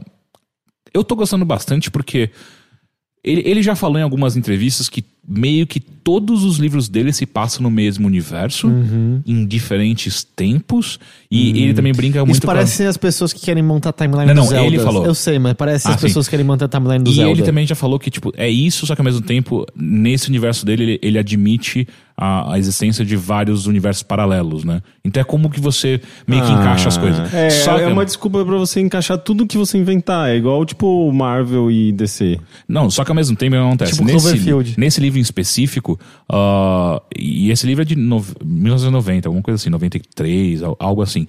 Ah, de fato faz referências à Torre Negra. Tem um personagem. Ah, vocês assistiram um filme ou Não, leram? não. enfim. Mas tem um personagem, o, o Homem de Preto, ele tá nesse livro também. Eu não fazia a menor ideia. Então quando ele aparece, eu fiquei em choque. Eu falei, não, não é possível que ele fez isso. E de fato fez. Ah, o livro, só pra entender, é, foi o. O que acontece é, o governo fez uma. criou uma super bactéria, uma super, uma super gripe, que é extremamente conta- contagiosa e o. o a, como é que é? A- no rate. O, A taxa. a taxa de morte é de 99%. Então você pegou o bagulho e você vai morrer. E aí ele conta a história de quatro pessoas que são. Quatro ou cinco pessoas que são imunes, aparentemente. Eu não cheguei na parte se é imune de fato ou não, mas enfim, elas parecem ser imunes e são as únicas pessoas que estão morrendo enquanto tudo ao, ao redor delas está indo pro caralho. Só que é um negócio muito interessante, por que que tá sendo legal esse, esse, esse livro? O Stephen King ele tem uma coisa muito, muito boa, que é de dar detalhes extremos sobre personagens que não necessariamente são importantes, mas para você entender melhor o universo onde estão inseridos. Então, ah, tem horas que ele passa páginas e páginas falando sobre um, um- um personagem que vai morrer na, na seguinte, saca? Mas é só pra você entender como que é. E isso tá me fazendo muito ter uma visão, ah, ah, lembrar mais como que eram os anos 90. Porque o, o livro se passa nos anos 90. Então, muitas das coisas que acontecem no livro e que você fica imaginando e ele narra o que tá acontecendo, então muitas coisas poderiam ser evitadas por celular, saca? E, e algumas pessoas têm um celular ou um telefone portátil dentro do carro. Então, é- esse esse essa janela para esse passado recente tem sido uma coisa muito gostosa de revisitar, saca? E de ler sobre. E, e o Stephen King, eu, eu gosto muito dele, sabe? Tipo, eu acho que ele, eh, os livros dele são fáceis, mas ao mesmo tempo ele consegue colocar uma profundidade, às vezes, em algumas coisas que eu fico completamente chocado. Tipo, caralho, esse cara, ele escreve muito o tempo inteiro. Então, assim, é inevitável que alguma coisa vai sair boa, né? Porque ele escreve tanto. Ah, É tipo um milhão de macacos e um milhão de máquinas de escrever. dado tempo infinito, é, vai sair Shakespeare. Ah, mas enfim, é, tá sendo bem legal. E, e é doido, porque eu já tô nessa página 300 e pouco. Achei que você falava, tá na página 3. eu tô na página 300 e pouco e, e você não percebe, sabe? É, eu sempre fico chocado com esse tipo de leitura. E Stephen King passa muito isso. Tô na página 300 e pouco e parece que eu li 20 páginas. É bizarro. Ah, e, e nesse livro específico, como você acompanha vários personagens diferentes, cada um num lugar dos Estados Unidos diferente, cada um com um background diferente, ele consegue fazer saltos temporais e saltos ah, físicos com uma facilidade que, que, é, que é absurda, assim. Eu, eu não conheço muitos autores que conseguem fazer isso, sabe? De uma maneira que não fique confuso, ao mesmo tempo que, que seja dinâmico, saca? Tipo, é, é, é muito, muito bom. Então eu tô lendo Dança da Morte, eu aprovo, tô achando do caralho. Da hora. Quando chegar ao final. Você é em português mesmo ou em inglês? Sim, eu tô lendo em português mesmo. Ah, A tradução parece boa? Parece, parece, parece ok. Eu, eu peguei dois erros, mas foi erro typo, assim, não Tem tem um jogo do Super Nintendo de luta japonês chamado Dead, Dead Dance, Dance. Puta, deve ter é, milhões de filmes. vou- é, assim, se, se não existe um jogo chamado Dead Dance até hoje, tá errado o mundo. Né? Não, exi eu acho que existe. é, Só que é japonês. E é meio ruim, na verdade. Mas não deve ser baseado. Ou pode ser. A chance de ser meio ruim e ser baseado em algo do Stephen King é bem ah, alta. sim, é. Ah, Por que será, né? Tipo, por que, que a- a- a- tudo que é eh, série, TV, filme tende a ser meio ruim quando é baseado no Stephen King e a produção dele literária não é, pelo menos é considerada boa. A impressão que eu tenho, e aí ó, é tô completamente impressão, eu acho que ele não liga. Eu, eu tenho uma outra impressão também. Eu sinto que considerar Stephen King bom, pura e simplesmente, é algo relativamente recente. Eu acho que durante muito tempo. Não, que isso. Eu acho, não, não, eu acho que durante muito tempo, se você vai especialmente pro meio mais acadêmico, eu acho que tem muito uma visão como. Ah, é autor de best-seller, sabe? É do tipo, é autor popular. Eu, eu sinto que durante, especialmente tempo de faculdade na letras, tinha muito uma visão assim, Ah. sabe? É. Eu, então eu também não sei se acaba sendo por consequência, meio tipo, ah, faz um seriado aí, sabe? Tem o nome dele associado, a gente vai ganhar uma grana e tal. Porque a gente, como aquele e-mail que a gente leu do Rigobelli, assim, do preconceito que você tem no meio acadêmico, por exemplo, com ficção científica, sabe? E eu sinto que. Pode ser também porque eu tô em outros círculos agora, mas simplesmente de ouvir, não, não, ele é bom. Ele escreve muita coisa, algumas coisas não são boas, mas ele é bom, pura e simplesmente. Eu não sinto que era uma coisa É porque ele sempre Dada, ganhou muito sempre. dinheiro. Tipo, desde que ele começou, ele ele começou a escrever, desde o primeiro best-seller dele, ele sempre ganhou muito dinheiro. e ele sempre foi mas muito existe, conhecido. mas é muito normal que muitos autores extremamente populares que ganham muito dinheiro não, sei, não sempre são bons. do Tipo, sei Dan lá, Brown. É, ou a autora de 50 Ah, Tons Dan- de Cinza. Dan ou... Brown é legalzinho, vai. Não, então, é super divertido, mas não- literariamente não é visto, sabe? Do- Tipo, é- existe uma snobice, óbvio, nessa visão e tal. Mas, sabe, a autora de 50 Tons de Cinza, a autora de Crepúsculo, são, são- Mas aqui é todo de Crepúsculo é só uma fanfic de 50 tons de cinza, né? Tudo bem, mas é... Não, não é o contrário? Não, É- é, é isso. Não, é, é 50. É, Crepúsculo. Não, 50, tons de cinza é, fanfic. fanfic de Crepúsculo. Mas sim. o ponto é, assim, que são, são livros ruins, mas elas ganharam muito dinheiro com isso, sabe? Sim, sim, sim. É, que eu acho que ele tá tanto tempo já aí que já deve ter dado a volta, Não, e eu sabe? também Tipo, sinto que, pelo menos, eu- acho que esse preconceito como um todo, assim, tipo, ah, ele escreve fantasia, sabe? Umas coisas assim, já, já se dissipou. E agora, não, não, e ele é, pior do que fantasia, ele escreve terror. ele é bom, sabe? Ele é bom. E, e, e é o lance, ele escreve terror, mas todo mundo. Tanto que eu sinto que, assim, durante muito tempo era. Ah, ele é o autor de The Body, né? Do Conta Comigo. Tipo, não é, não é, não tem nada de terror. É uma história muito cândida, muito. Uhum. Ah, muito o Iluminado. O. Iluminado não, o Estrada para. Como é que é? Estrada. Para a Ou a espera, a espera do milagre. Espera do A Milagre. espera do Porque, milagre. porque o, ah, o original é a Road to. The Green Mile, não é? Green Mile, é. Road. Ah, e mesmo, mesmo o It, eu, eu não li, mas, tipo, vendo o filme mais recente, é, é que eu sei que no livro tem as bizarrices, tipo a suruba lá e tal. Sim. Mas, assim, é muito mais sobre peso, peso emocional que aqueles personagens têm, né? Não é sobre o palhaço assassino que Sim. come crianças. É igual Misery. Vocês lembram de Misery? Eu não sei qual é o, o, o nome do filme é que ficou.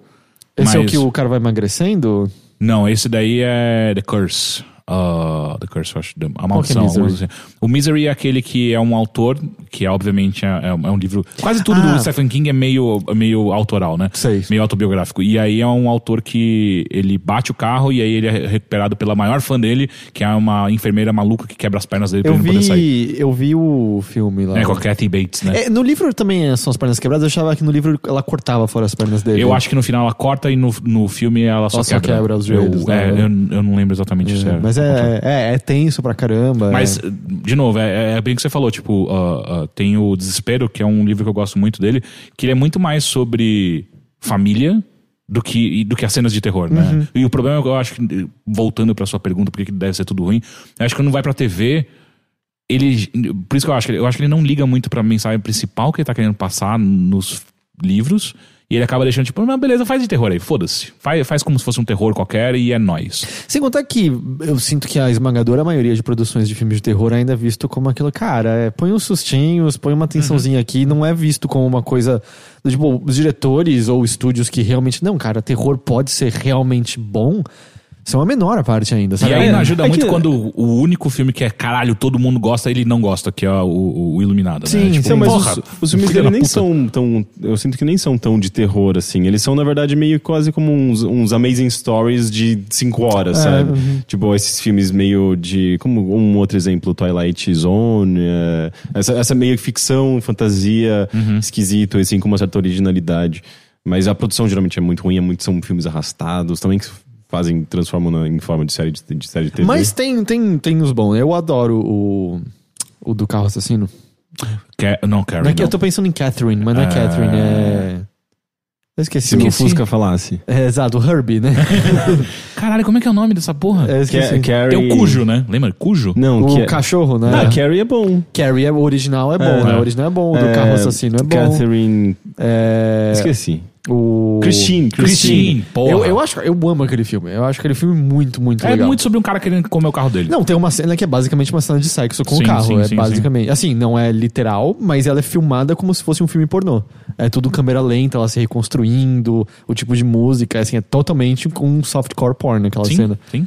É, esse filme é muito bom, o Carrie é muito bom, o Witch mais recente eu acho maravilhoso. Nossa, Pet eu achei horrível. Nossa, eu amei o Witch. Eu gostei bastante. Pet Cemetery. Ah, é dele, Pet Cemetery? Não, É, se você assistir hoje, você vai ver que é muito ruim. Pet esse Cemetery, filme. eu amava, né? Eu tinha muito medo quando era criança. Eu É gostava do 2 muito também. ruim. Eu, eu, não, eu do- tenho- o dois eu já não, não falo por. Eu tentei eu assisti, reassistir. eu assisti recentemente o primeiro e tem umas cenas que é assustadoras. Tipo, fuck, não. O. É, enfim, ah, o Conta Comigo é muito bom. Conta Comigo. O Green Mile eu não sou muito fã, o, o Espera de um Milagre. É. Eu sinto que ele é um pouco. Quero ganhar Oscar demais, sabe? É, Sabe? é, é, não, você tem razão. Ah, tinha um outro. ah, Bom, enfim, tem um- Rose Red.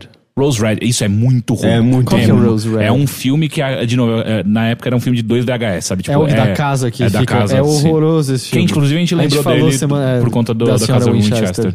Ah, e Torre Negra, né? Torre Negra, que, vi. é um dos meus livros prediletos dele. O que eles fizeram no filme é só caralho. não é. E, e eu lembro que deu ficar animado porque o, o Stephen King falou que estava pessoalmente envolvido. E aí, por um segundo, eu fiquei animado. Depois eu pensei, hum, mas quase todos eles estavam pessoalmente envolvidos. Não sei Teve se também é bom. o Neve Negra, né? Que teve algumas adaptações. Neve Negra. É, Neve, Neve Negra? Neve Negra não é brasileiro lá, o que você gostou? Não, não, não é Neve Negra. É The Mist. Ah, sim. É... A Névoa. A A Névoa. A é. Névoa. Que tem dois filmes, se não me engano. O, o filme tem, Tem, dois tem um finais. filme e tem uma série, série. recente. Tinha um filme. A série é uma bosta. A série é uma O bosta. filme é ok. Tinha um filme que passava no SBT quando a gente era criança, que eu nunca vi o final porque eu tinha muito medo, mas eu acho que era baseado num conto de Stephen King, que eram dois casais que iam numa balsa no meio do lago. É baseado na, no- num conto que tá dentro da, do livro que chama é, Tripulação de Esqueletos. Tribulação dos Esqueletos. E aí é, uma, aparece uma, é como se fosse uma bolha assassina, aparece Sim. uma meleca. No, eu não conseguia ver, eu morria de medo quando era criança e desligava. Eu, Pois eu é. acho que eu sei como acaba, mas eu lembro que eu não E conseguia é ver. tinha- engraçado porque, se eu não me engano, esse é o primeiro conto do, do Tripulação de Esqueletos e ele tem, sei lá, 30 páginas. Ah, é. E, e daí você fica, por que, que vocês escolheram esse? Sabe? Fica uns negócios meio bizarros. Esse filme é Ah, ruim? Esse filme é ruim. Ah, é. Ele é bem ruim.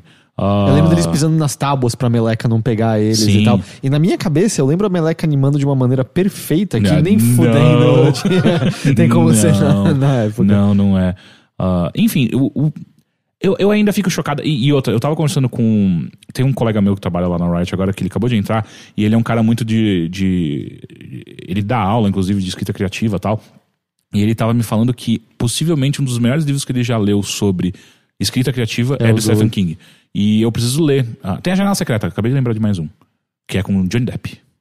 Lembra? Ah, eu vi esse filme. Lembra, lembra, lembra? Ele é ok. Ah, e tem aquele 1406, que é com o Samuel Jackson e o. 011 1406. Ah, com, o- com o John Os- Cusack. John Cusack. É, É, é okzinho esse é, filme. É, é, okzinho. é, acho que é. se Não não me engano, sabia é que era baseado, Stephen King É baseado no Stephen Ah, King. que é um quarto de É, um hotel. É um filme meio Se não me engano, é, é Stephen King também. Enfim, ele faz muita coisa, né? É tudo do bizarro. Stephen King, E tem né? o filho dele agora, né? Que é o Joe Hill. Hum. Que tenta imitar o pai. Ele Jonah é, Hill? é, Ele é muito ruim nisso. Hum. Joe Hill.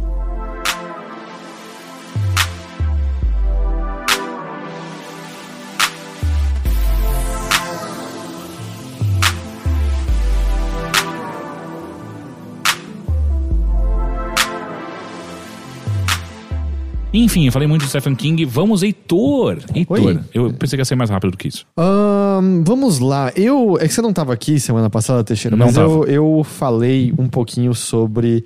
Tá de saco cheio de Netflix, que eu não achava mais nada. A gente conversou um pouco sobre o assunto. Uma pessoa até preciso depois você me passa aqueles links depois que te passaram via Twitter, Rick, lá do e tal.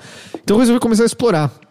E eu assinei o Amazon Prime Video. Eu tinha assinado no passado, bem quando surgiu aqui no Brasil, porque era onde tinha deuses americanos. Mas aí quando eu acabou, de- quando eu acabei deuses americanos, ou quando acabou, porque acho que saiu um episódio por semana, eu tinha olhado o catálogo deles lá e não tinha curtido e a gente parou de assinar. Agora eu- você- você não viu Transparent? não. É da Amazon. É, não sei, eu não tava com vontade na época, eu parei de assinar. Nossa, excelente. Agora a gente voltou, eu dei uma vasculhada no catálogo como um todo. Eu tô um pouco ainda assim com o pé atrás, porque o que eu senti é.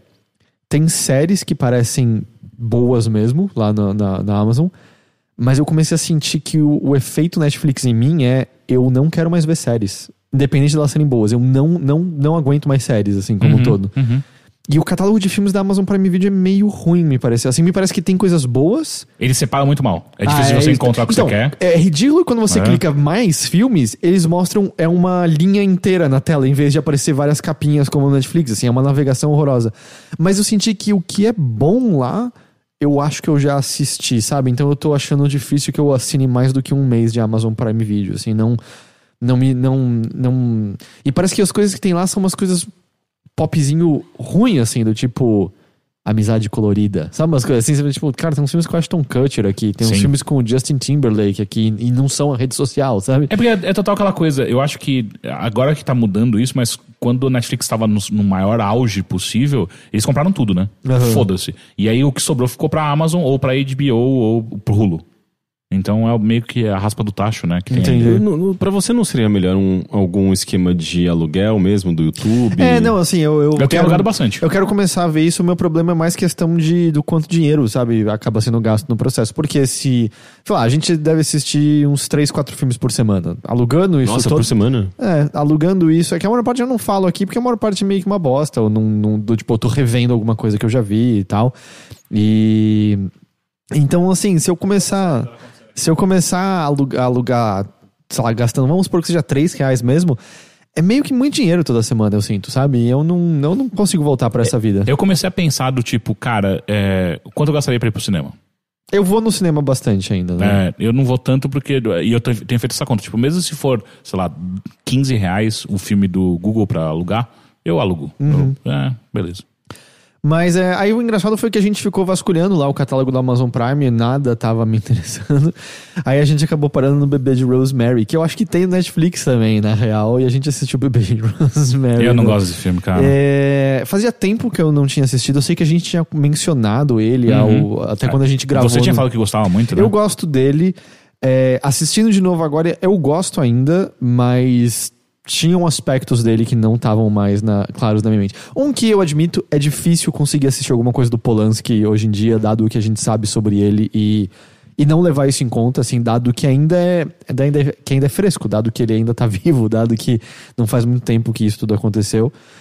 E é engraçado porque é aquilo, né? O, o- o seu olhar, desde que você não se torne um dinossauro, ah, muda com o tempo, né? Você começa a enxergar certos valores de maneira diferente. Você vai ouvindo o que outras pessoas estão dizendo e, e acaba olhando aquilo que era anterior de uma forma um pouco diferente. E é muito difícil não olhar para o bebê de Rosemary e não ver um olhar muito específico do diretor ali e coisas que são esquisitíssimas, esquisitíssimas pra hoje em dia. Sendo tipo, o filme tem um estupro, sabe? Satã estupra ela. E eu.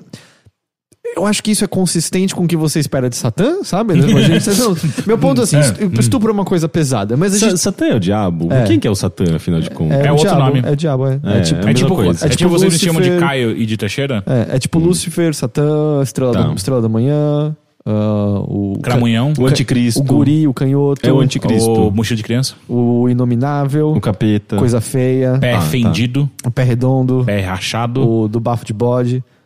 É, ele, tipo, é consistente, sabe? Tipo, ele é o príncipe do inferno. Ele é o cara que foi expulso do céu por Deus. Tipo, tá, beleza. Um estupro por parte dele é, é consistente com o que você espera do, do caráter persona, do né? diabo. É. Mas eu, isso entrando em detalhes, mas o que acontece é, né, que a, a, a, a Rosemary, né, ela é dopada pelo marido, que já fez. Eu vou entrar em detalhes do filme, mas ela já, já, fez, já fez acordo, né, lá com os, com os satanistas. E, e ela dorme, mas ela não toma um negócio que dopa ela inteira, né? Ela tem visões do estupro que ela sofre, ela se vê em alto mar, ela não consegue entender direito. E naquela noite ela tava fértil, né? Ela decide com o marido que eles iam ter um filho. Ela acorda no dia seguinte, ela, ah, o que aconteceu? Eu fui dormir? Ele, não, não, você desmaiou, lembre-se de não não tomar mais vinho com, com coquetel, né? Pegou muito pesado pra você lá, tá, não sei o que lá.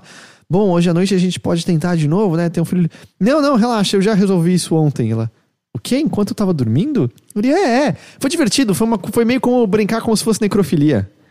Essa fala tá no filme. E ela é solta por, por esse cara, e a, a Rosemary olha meio indignada pra ele, e acabou. E eu- o lance é, eu não, não, não, não me ficou claro se. Tipo, não parece ter um comentário de crítica. A Rosemary demora muito tempo pra ter um pouco de, de agência, Ação, é. sabe? E eu não sei se o conto original, o livro original, é pra ser muito mais um comentário justamente sobre uma espécie de opressão a essa mulher que existe, porque ela é, ela é oprimida por toda aquela comunidade em torno dela, que tá interessada só no ventre dela, não, não tá nem um pouco interessada nela como pessoa. Quando ela vai buscar ajuda no, no, no médico no qual ela confia, o que o médico faz é ligar pro marido, sabe, traindo-a imediatamente. Todo mundo que ela tem por perto é, a, a abandona. O próprio marido, no fim das contas, vê muito mais importância na própria carreira, na própria ambição do que na, na saúde, na independência da, da mulher dele. E eu acho que essa leitura existe ali, com certeza. Mas esse não é o olhar do filme, sabe? E aí, quando você começa a olhar um tempo posterior ao lançamento do filme, eu falo, cara, o olhar do Polanski não é esse. O olhar do Polanski, na minha opinião, é um meio quase fetichizando, sabe? Essa submissão plena e absoluta que ela tem. Tanto que, bom, o final do filme é o final do filme, né? Eu acho que é um final excelente, mas eu acho que ele só corrobora o que, o que você vê antes. E cenas como essa é do tipo. Não, é, eu brinquei de necrofilia com o seu corpo inerte ontem. Ah. Ok. é. É, mas assim, tipo, assim como, sei lá, no, no Fantasma Agora, que a gente jogou, e, e é um, e é um jogo que ele tem cenas de misoginia, de, de estupro e tudo mais, mas ele tem uma função ali. Primeiro que é uma, você, sabe que é uma diretora, é uma mulher que escreveu e dirigiu, e, e, e a gente, ob- obviamente, a gente não, a gente não pode é, é, entender exatamente o que ela quis dizer, porque ela não tá aqui pra falar pra gente qual foi a intenção dela, mas você consegue interpretar. O jogo tem todas as ferramentas ali pra você conseguir interpretar e perceber que aquilo tem um argumento feminista, sabe? Tem um, é, existe uma razão pra ela estar mostrando essa violência contra a mulher, que é, é, é uma espécie de denúncia. E você acha, você acha que o filme não tem Então, esse? eu não sinto. E, beleza, minha visão pode estar poluída pelo que. Quando eu assisti a primeira vez, eu não sabia o que o Polanski tinha feito, sabe? Hoje em dia a gente sabe. E pode estar poluída por isso? Pode, pode estar poluída por isso. Pode estar poluída pelos tipos de conversa que a gente tem hoje em dia? Pode, pode estar com certeza. Mas não me parece, assim. Tem cenas constantes, assim, da. Ela corta o cabelo, né? Ela fica com o cabelo curtinho, a Mia Farrow, lá em um certo momento. E ela chega em casa mostrando: Olha meu cabelo, você gostou que eu fiz? E o marido olha pra ela e fala: Você pagou pra fazerem isso? E essa conversa é imediatamente esquecida e, e, e vai pra outra coisa. E Não, mas não é, mas não é pra mostrar o quão eh, escroto é esse cara. Mas ela não tem reação a nada disso. Ela aceita passivamente todas essas coisas, entende? Assim, é meio quase como. É, é estranho só. E eu não acho que seja um filme ruim. Eu acho que ele ainda é tenso. Eu acho que ele tem cenas lindíssimas, lindíssimas até hoje. É um filme que se passa quase inteiramente dentro de um só apartamento. E, e eu acho que ele cria um clima muito bom em como você esquece o mundo lá fora. Assim, tem um dia que ela, que ela vai passear para encontrar o Hutch, né? O amigo, o amigo dela que acaba notando as coisas erradas que estão que rolando ali. E, e é quando você lembra que o mundo existe. Você vê um cara vestido de Papai Noel, você tem aquela Nova York, eu acho que o filme se. Não lembrar, o filme se passa nos 60, 70, não me lembro Eu agora. acho que é um pouco antes disso, hein? Acho que é anos 50 esse negócio. é, é porque o, o filme saiu em 68, o livro foi escrito em 67, um lance assim, foi publicado em 67, mas às vezes a história se passa um pouco antes. É, eles têm TV preto e branco ainda, coisas assim, mas meu ponto é, é, é- é- é- o filme faz um ótimo trabalho de você olhar e tipo, ai não, a vida tá acontecendo normalmente aqui, é porque ela tá ficando cada vez mais enclausurada no meio daqueles velhinhos, naquele lugar horrível. Eu acho que o filme tem qualidade ainda, mas foi muito curioso, sabe, voltar com esse olhar e uh, eu, eu fiquei, é, não, acabou dando tempo, porque isso foi literalmente ontem à noite, assim, mas eu quero ler o que pessoas dizem hoje em dia do filme, o que críticos que entendem de cinema muito mais do que eu jamais vou entender é, falam sobre ele ou o que falaram na época, porque às vezes, muitas vezes, isso, esse olhar já tava, sabe, na época, dependendo de, Uhum. de, de quem tava, de quem tava olhando, assim, ver o que, sei lá, que a Pauline Kael falou, se ela, se ela escreveu sobre esse filme de alguma forma. Mas é, foi, foi curioso, sabe, assistir isso ontem. E é isso, eu vou explorar mais do Amazon Prime Video, que eu não, eu preciso... É, Mas sério, procura o Transparent. Eu sei que é uma É, série. Eu não sei se eu quero ver série, É, sabe? é, é- é drama familiar, mas é, é, Sei lá, é uma das melhores séries que eu, que eu vi nos últimos É, anos. a Bia ama esse É É, o meu problema tem sido isso, assim. as- Mas também tem toda a treta, né? Por trás Tem, Transparent. É, tem. especialmente porque o ator que é o do O- Arrested Development, Sim, né? Ele... Sim, é, eu esqueci Jeff, o nome Jeff dele. Tem- Timber? É, o T- Timber, é, exato. É, sim, mas de qualquer forma, o, a, a produção por trás da, da série tomou as melhores decisões. É uma produção que, inclusive, é, toda, toda a produção é, é muito inclusiva, tá, tá muito ligada aos temas que a série explora, sabe? Transsexualidade, sexualidade, família. Então, é, eu sinto que eles. A série ainda tá muito bem representada nesse sentido, sabe? Ah, é isso? É, meio que é. Eu assisti Ready Player One. Ah, eu quero muito assistir só pra falar mal dele. Ah, eu te eu ganhei o Blu-ray num evento. Ah, é? Eu te passo. é, Eu não tenho trocado. Ah, não, o PS4 o tá PS4, é. Eu te passo em frente. Porque assim, eu, na verdade, eu até ia perguntar se vocês queriam, porque eu já ia botar no meu. No meu pilha de doações, assim, porque eu não quero ter em Não, casa. eu quero assistir. Não, É, não, Eu- eventualmente eu quero ver também. É, eu tava. Eu não vou me alongar muito, porque eu acho que essa altura todo mundo sabe se quer ver ou não, mas. Eu- não li o livro, eu, tudo que eu sei do livro são os trechos Nossa, que você ia circularam. detestar É, o assim, eu sei, eu sei os trechos que, circula, que circularam na internet na época que o filme tava pra sair. E eu lembro minha reação inicial foi: tá, isso é fake. Isso, isso, isso Não é existe, isso possível que possível, alguém é. escreve isso. E, tipo, não, não, era, era, era real. Mas um filme, ter o nome do Spielberg atrás, eu tava esperando que eu poderia pelo menos me divertir assistindo. E puta merda, eu prefiro ver Pixels, eu acho. Porra, aí é sacanagem. eu acho que tá É, exagerando, é, Heitor. eu acho que Pixels tem. Eu acho que Pixels é uma casca vazia do Adam Sandler morta há milênios por dentro, sem mais nenhum resquício de amor ou emoção. Eu acho que Pixels tem mais sentimento do que Ready Player One, assim, porque de alguma forma ele parece menos manufaturado, assim, é, é- que filme esquisito, cara, que filme estranho e, e parte é, eu não acho que talvez tinha milagre que pudesse ser feito com esse material base, sabe? Eu, eu sabia por cima, eu sabia o lance que é um mundo virtual, o Oasis, que o, o criador morreu e deixou um easter egg, né, pra, pra todo mundo, pra, pra A quem encontrar. encontrasse ganha o domínio total sobre o Oasis, mas não sabia sobre o lance de empresas que queriam dominar pra botar propagandas e, e coisas do Isso tipo. não sei se tem no, Ah, é. livro. No, no filme é, tem uma organização maligna que quer dominar, porque ela ganha muito dinheiro vendendo coisas dentro do Oasis, e se ela dominar, ela vai poder botar propaganda. Tem- é, é- é sutil ao ponto de que tem uma cena em que o CEO maléfico dessa empresa. A, impre- a impressão que dá é que quem adaptou o roteiro é uma das pessoas que acha que a Electronic Arts é a pior empresa do mundo, sabe? Mas é, tem uma fala do, do, do, do CEO maléfico falando. Nossas pesquisas mostraram que se 60% da visão das pessoas for coberta por propagandas, elas não terão ataques epiléticos. Então poderemos colocar essas propagandas. Ah, ok, ele é, ele é do mal. É isso que vocês estão, é estão me dizendo, assim. Mas é, é muito estranho porque. Quando o filme tava pra sair, eu vi as pessoas reclamarem muito das referências. Tipo, ah, tá a Tracer aqui, tá o Doom Marine aqui, tá o Master Chief. Isso não me incomodou, isso pareceu uma coisa mais plausível, porque se tem uma coisa que a gente faz quando a gente pode fazer qualquer coisa, é ser o mais sem graça possível e usar como avatar as coisas que já existem, dado aquele VR chat, que todo mundo só era um monte de personagem que já existe. Essa parte não me incomodou, eu consegui imaginar um monte de trouxa gastando dinheiro pra ser o Master Chief dentro do Oasis, sabe? Mas todo mundo idolatra. Como é o nome do criador do Oasis, você lembra? Não lembro. É, é não que eu achei que você tinha lido o Não, livro. Ah, não, eu li. Era o Baga que gostava do livro, né? Você, você chegou. É, você Baga lembra? gostava do o livro? Baga eu acho que gostava, não É? sei.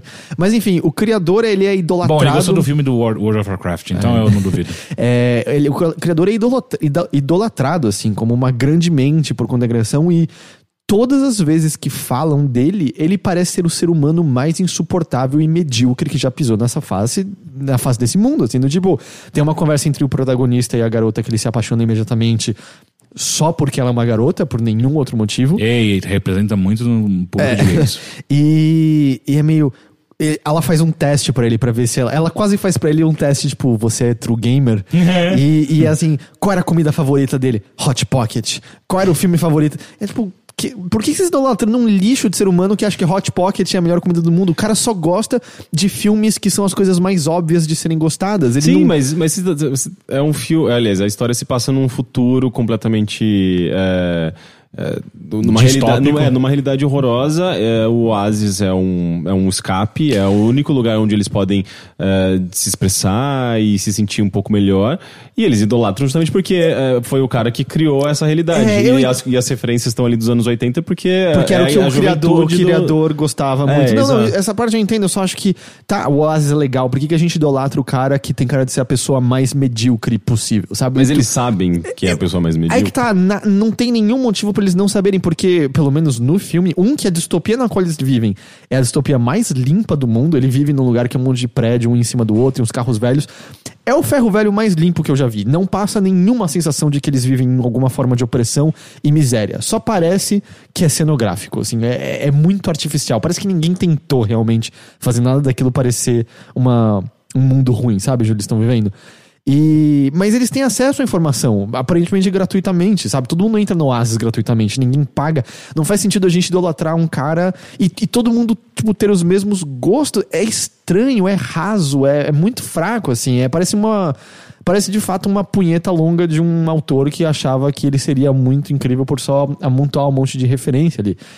Mas talvez nada tenha me irritado mais do que quando o protagonista encontra a garota no mundo real. assim. As, as cenas do mundo. O CG é lindo, isso eu tenho, tenho que dizer do filme. Quando eles vão pra, pro clube lá, pra, pra dançar, e aí tem umas pessoas que ficam dançando em gravidade zero, é visualmente lindo, porque, bom, eles jogaram milhões de dólares em umas pessoas que devem ter sido chicoteadas, né, 24 horas por dia pra fazer uns efeitos especiais da hora. E beleza, assim, é, os efeitos especiais são top do top do top. Mas todas as cenas do mundo real, que é onde você presume que o Spielberg deve ter tido uma mãozinha maior, são feias, uma fotografia sem graça do caralho, nada de interessante acontece. Tem umas cenas que você olha e fala, cara, não é possível, a câmera que era principal quebrou e vocês usaram a câmera secundária. tipo, só uma, a gente tá vendo uma cena inteira borrada através de uma porta de vidro. Por quê? Tudo marrom, amarelo, feio, sem graça, sabe? Tipo, Spielberg botou o nome dele nesse negócio. Que, que tristeza, que fim de carreira, assim. Realmente botaram um cheque gordo na frente dele, sabe? É, pessoas têm, têm contas a pagar. E- Mas aí ele conhece a garota no mundo real. A garota, ela tá. Metade do rosto dela cobrindo. eh, Tá, tá sendo coberta com, com cabelo. E o, ah, e o protagonista, eu esqueci quem é o ator, mas ele, ele parece muito tipo alguém fantasiado de nerd. É o Baby, do Baby Driver, não é? É ele? Acho que é. não parecia ser ele. Eu acho que é. Não, é? não, Não é, não? Mas ele parece só estar fantasiado de nerd. Nada parece genuíno nele, assim, fora o, sei lá. é- é- pare- parece quase ofensivo a interpretação dele, dele de nerd, mas. Sendo que eh, no livro ele não tem nada a ver com o garoto do livro, né? O livro, no, no livro é um, é um rapaz gordo, eh, a questão do corpo dele entra bastante na história, e no filme eu acho que não tem isso. ele é não, completamente padrão, né? É, assim. Sim. E, e aí ele enco- encontra essa garota e aí você olha assim, garota bonita, padrão, padrão, padrão. Mas ela tem um cabelo escondendo o olho direito. E aí, quando ele tá conversando com ela, porque ele tá apaixonado por ela só porque ela, por- porque ela tem peitos, é essa a profundidade do negócio, ele tira o cabelo da frente dela e ela tem uma manchinha vermelha em volta do olho. Eles não têm intimidade nenhuma, eles só se viram no mundo virtual. Imediatamente, ele coloca a mão no rosto dela. Você não tem direito nenhum de sair tocando numa pessoa nesse ponto que vocês conheceram. Ele toca no rosto dela, passa a mão nessa manchinha que não é nada, é, é completamente padrão. E fala, tipo, alguma merda do tipo, ah, você é linda, não sei o que lá. E, tipo, pronto, tá feito o casal. Eu consigo ver. É Ernest Clyde, o, o autor? É. Eu consigo muito vê-lo assim, no tipo. Ah, se essas garotas soubessem como eu sei ver a verdadeira beleza meu delas, sabe? Deus, é é. uma cena muito assim. Eu sou altruísta, eu sou o cavaleiro no cavalo branco que vê a verdadeira beleza por trás dessa garota absolutamente padrão de beleza com uma leve manchinha vermelha. Sabe, você consegue ver o, o- ele gozando pelo que ele acha ser o próprio altruísmo dele. E poucas coisas me deram mais raiva de eu vendo aquele negócio de tipo, quanta bosta. Como alguém Mas você, escreveu você não isso tá hiperanalisando Não, não, não, não, não, pelo amor de Deus, não. É muito, é muito claro o que tá acontecendo ali, assim, o quanto que ele acha que ele, é, que ele é foda por conta disso. E aí, não sei, o filme acha que vai ter uma mensagem, quando a mensagem é só, tipo, cara, explode o oásis inteiro. Isso aqui é um horrível. tipo, nada no mundo vai melhorar enquanto a gente estiver andando por esse mundo horroroso de fantasia criado pela mente mais sem graça que já pisou na Terra, que acha que De Volta pro Futuro é tão incrível assim, sabe? Que acha que ele é inteligente por conta desses joguinhos bosta que ele criou pra esconder um easter egg. É horroroso, é ofensivo aquele negócio. É, tipo, é muito chato. Enfim, isso é Ready Player One.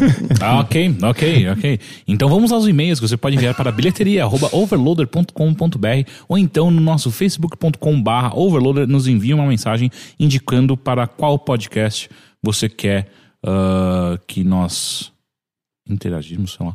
Ah, e, Ok. só, e, e só supere o nosso bot de resposta ou a gente tem que tirar aquele bot de Não, o resposta? bot é um bom, o bot é bom. Enfim, Eu vamos... gosto do bot. Ah, e eu que criei ele, você viu? Ele obedece certinho.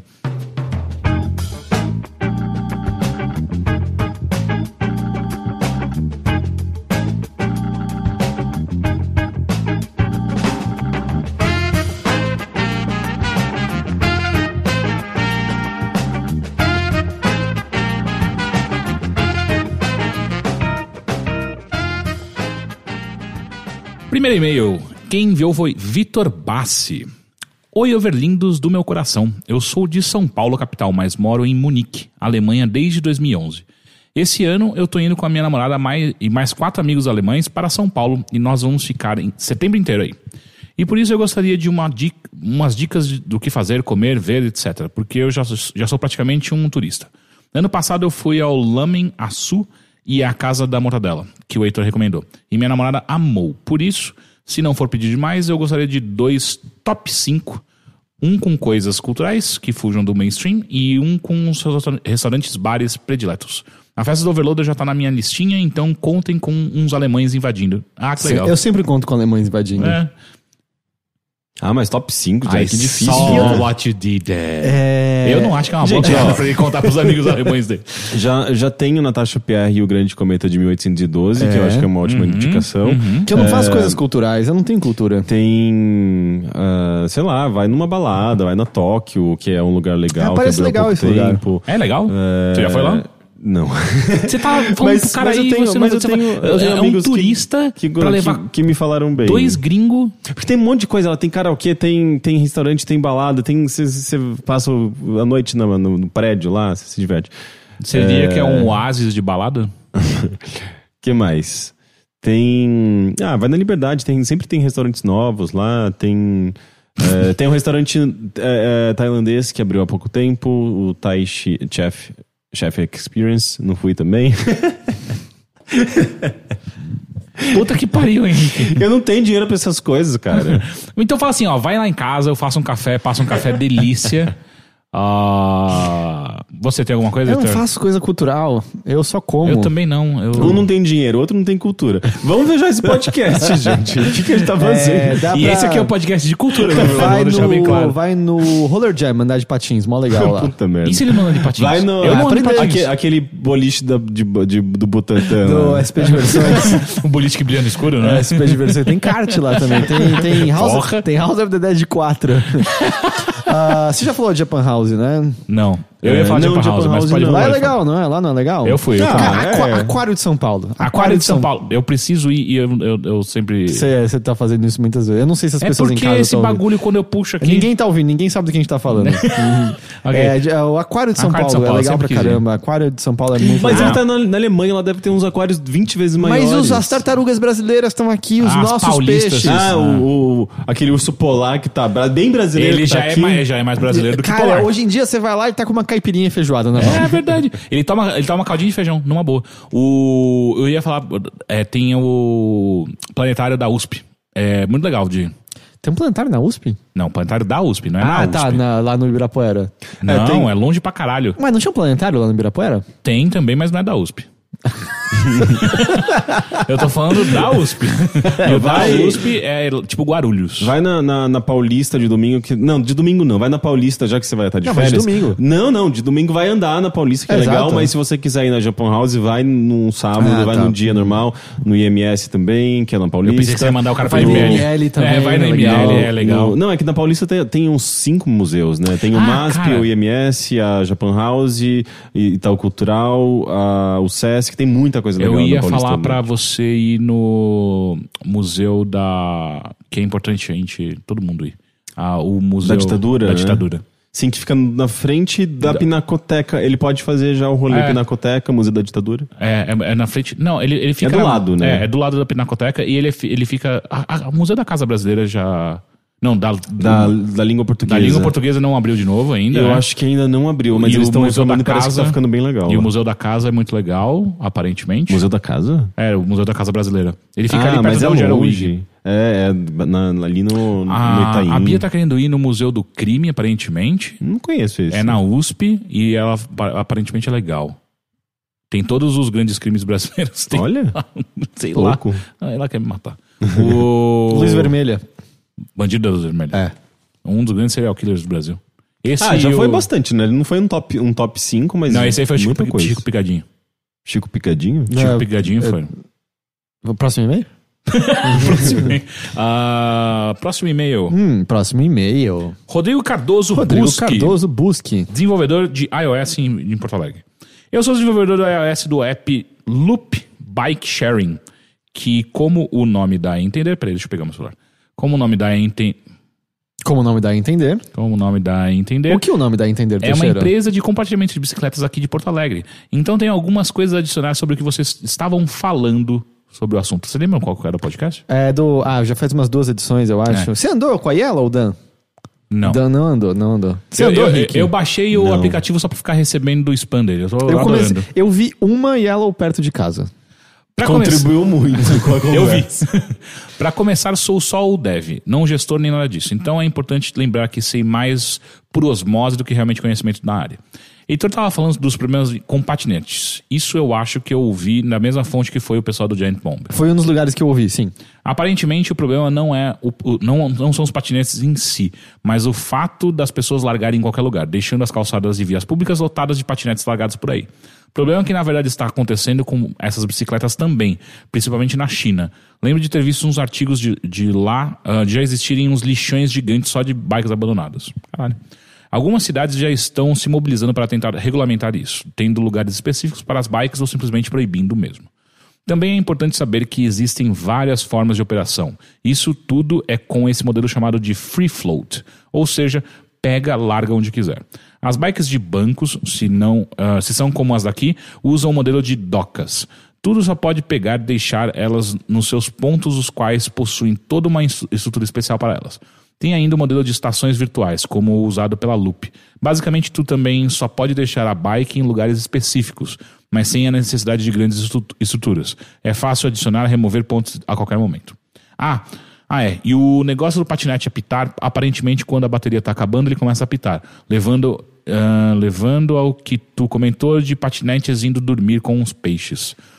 Desculpa pelo texto meio caótico, fui escrevendo o que fui lembrando. Só achei legal a animação do Henrique e quis compartilhar um pouco do que aprendi nesses últimos meses. Em resumo, provavelmente é uma revolução urbana, mas tem que cuidar para não virar mais uma coisa, uma coisa mais atrapalhando do que ajudando o fluxo nas grandes cidades. Beijo de luz. Legal. Eu fiquei pensando se. Tipo, patinete, bicicleta, o que mais que eles vão colocar compartilhado? Skate. Skate compartilhado. Skate. Pogobol compartilhado. Pogobol. Traz de volta o Pogobol.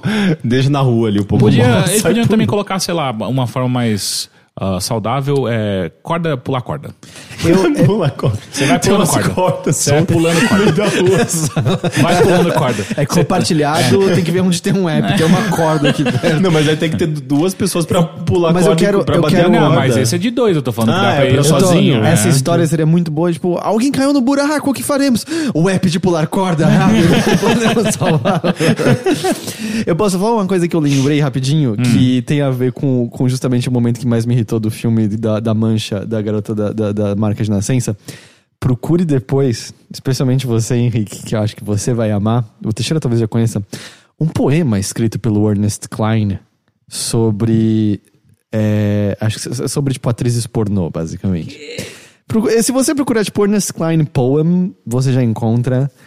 Meu amigo, se você acha que você que os trechos que você leu compartilhados eram ruins, esse poema. Esse, po, esse poema. Você não Ele- quer nem ele- ler um pouquinho? É em inglês, eu não vou tentar traduzir agora. ele, e- é, ele é tão bom quanto aquele poema do, do cara sobre a internet que a gente leu uma vez, vocês lembram? O cara fez uma- um poema em, em- em homenagem à internet e foi um grande publicitário brasileiro que fez essa porra desse poema. Vocês não lembram disso? não. A gente passou dias rindo dessa eu porra. não lembro disso. Ah, Mas não, procurem, procurem esse poema depois, porque hum, esse eu não vou linkar porque eu não quero dar audiência pra esse negócio. Mas mas que audiência você vai dar?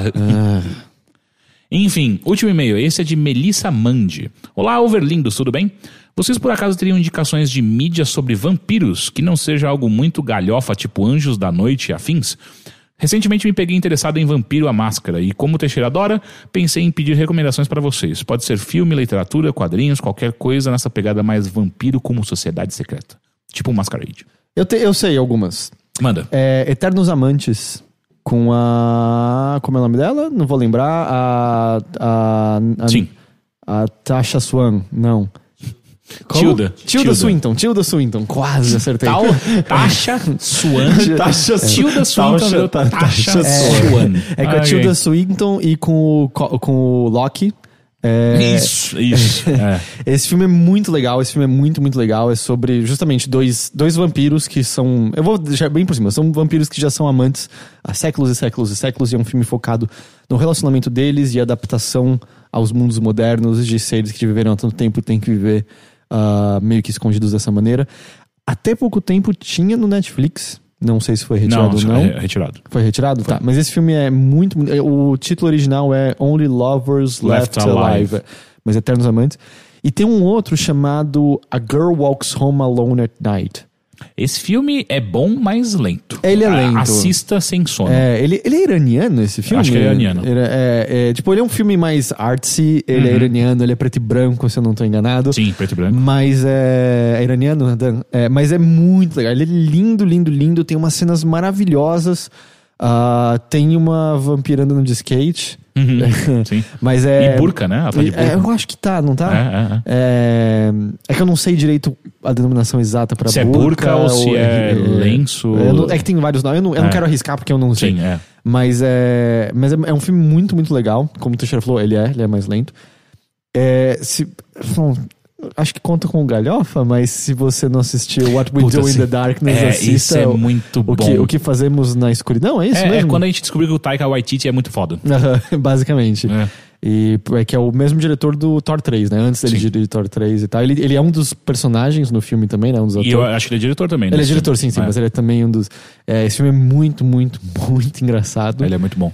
E, E esse eu- acho que tá no Netflix ainda. Ele tá? Tá. Essas são minhas recomendações de vampiro. Ah, eu tenho Let Me In, ah, que eu acho que é um filme do caralho, assim, tipo, ele é. E Mas- assim, a versão sueca. Original, né? Que, É que- sueco, né? Acho que aqui em inglês ficou Let the Right One In. In, que é porque não tem a- gênero até no que ele fala, que é importante. É. E é com a.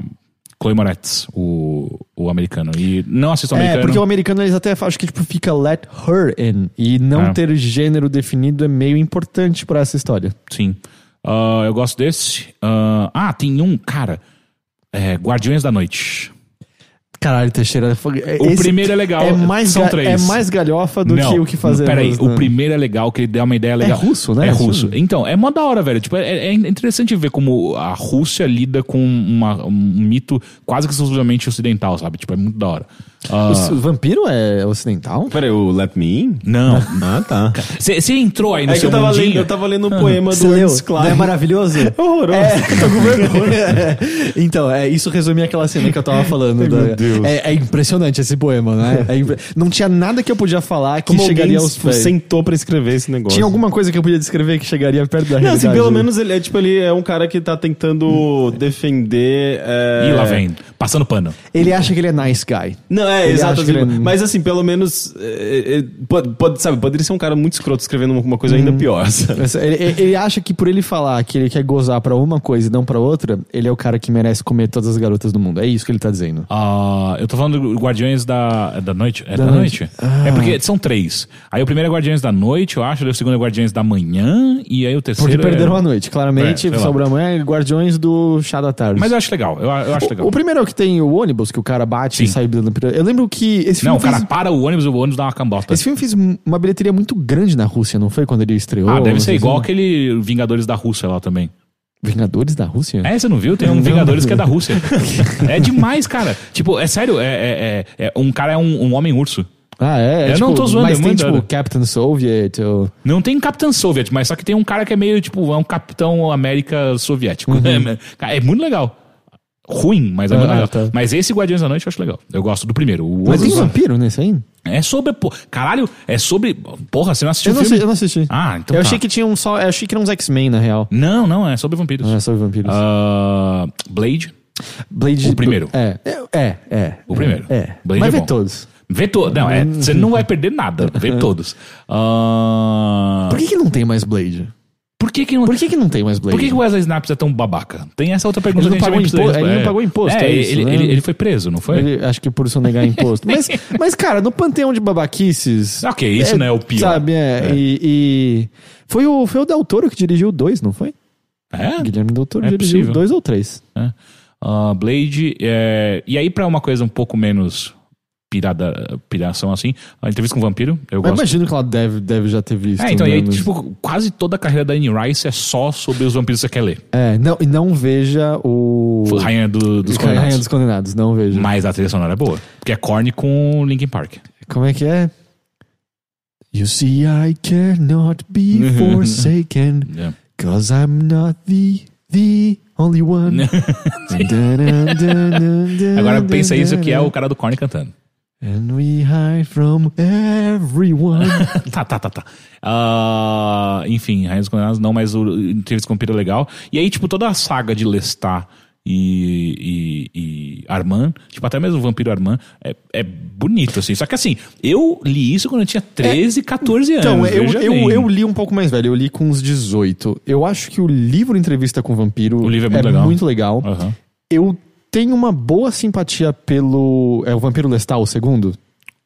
Não, não é, é porque assim, tipo. É meio na ordem. O segundo é o do Lestat, o terceiro é a Rainha dos Condenados. É, né, porque tem um Armand no meio. É que o Armand eu acho que veio depois disso. Ah, é Porque possível. o Armand é introduzido no primeiro. Sim, e... sim. Então, o Vampiro Lestat, eu tenho uma, uma boa simpatia. Tem um retcon fudido pra transformar o Lestat num bonzinho. do Sim, tipo, sim. ah, Luiz, se você soubesse que eu sabia ler mentes o tempo todo e não te falei nada disso, só matei assassinos.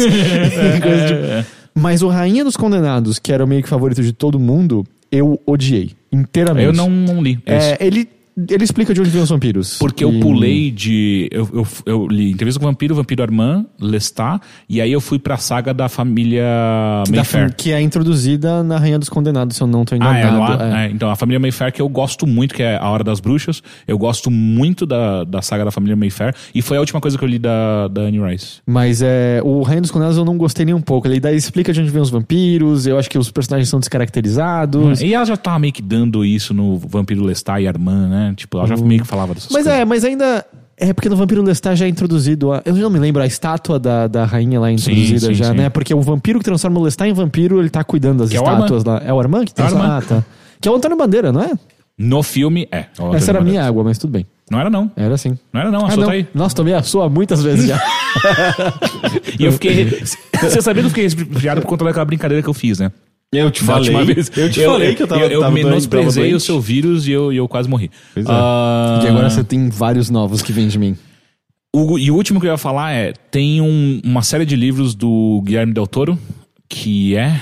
Oh, fuck, agora que eu vou lembrar? A, a Magedon? Algum. Silent Hills. É, Ele é, escreveu livros? Eu é, não sabia é, que ele é. tinha livros, Ele livros publicados. tem, ele tem é, uma série, são três livros, se eu não me engano, que vira, virou uma série de TV, que é uma bosta. Mas o filme, o, o livro também não é tão bom assim, então, sei lá. Ah, mas se procurar Guilherme Del Toro Vampiro, você vai achar. Eu não lembro qual é o nome agora. Mas enfim, eu acho que é isso. A gente Você tem uma coisa de vampiro, Rick? Não, eu não gosto de Você não gosta de vampiro? O vampiro também não gosta de você. Eu não tô nem aí. Ih, cara. Conta tudo pra sua mãe. Dan, você conhece um coisa de vampiro que você gosta? American Vampire. ah, sim, é um quadrinho. Puta que pariu, é um quadrinho incrível. Porra, sim. Pra caralho. American Vampire é demais. Tem um vampiro legal no Preacher. Tem um vampiro legal no Preacher. E, inclusive tem a série na Amazon Prime. Só vi, só li o primeiro volume de Preacher. Sério? O compilado, sabe? Tipo, Ah, o sim. primeiro. Mas aqui a, a série é muito boa. Tá na Amazon Prime. Eu Sim. essa foi uma das que eu olhei, mas foi a série. É, é, é. É. O Constantino às vezes bate em vampiro. É, o Constantino é legal. Constantino é legal. Enfim, é. Isso. É isso, né? Cara, compra os livros de RPG de à Máscara. É, é mó da hora de, de ficar lendo os bagulho dos clãs. Enfim, esse foi mais um bilheteria. Foi Eu- mais um bilheteria. Eu, eu fui, eu fui diminuindo aqui. durante Posso lembrar uma coisa, Teixeira? Pode. Dia 29 tem festa, gente. 29 de setembro. 29 de setembro, VR Gamer, Rua Dona Inácio Show, é perto dos metrôs Vila Mariana e Ana Rosa. Só colar lá, não tem dinheiro para ingresso, é só entrar, já vai ter venda de cerveja, vai ter um food, food truck na porta, possivelmente teremos outras coisas que já daqui a pouco tá na hora da gente anunciar, né? Eu adorei que o Pedro falou, não tem dinheiro pro ingresso. Viu? Você não tem dinheiro pro ingresso, é muito caro. Não é, gente, é barato. É, gra- barato, não, é de graça. É gratuito. De graça. é gra- Não tem como ser mais, mais barato que só se a gente pagasse você pra vir. Exato. E vai ter alemão, confirmado hoje. Vai ter dois. Vai Vamos ter, dois. vai ter invasão alemã. A boa, a boa forma, a boa. Vou trocar Eu, de eu, assunto. eu tô É. pensando numa piada que eu não quero Exato. falar, então vamos, para. vamos, vamos. A cerveja tem que ser boa, viu? Senão eles não vão. Ih, já gostar. não vou Ih, gostar. já é. Ah, mas dia 29 de setembro, VR Gamer é, rodando esse show, apareçam. Vai ser de graça, vai ser legal e a gente conta com a presença de vocês. E é isso. É isso. Ah, não sei se a, a gente avisou, o, o áudio foi diferente dessa vez porque a gente tava gravando em outro lugar, mas você já chegou até aqui desse podcast e você aguentou, então tá tudo bem. Então é isso, gente. Tá semana que vem. Tchau. Tchau.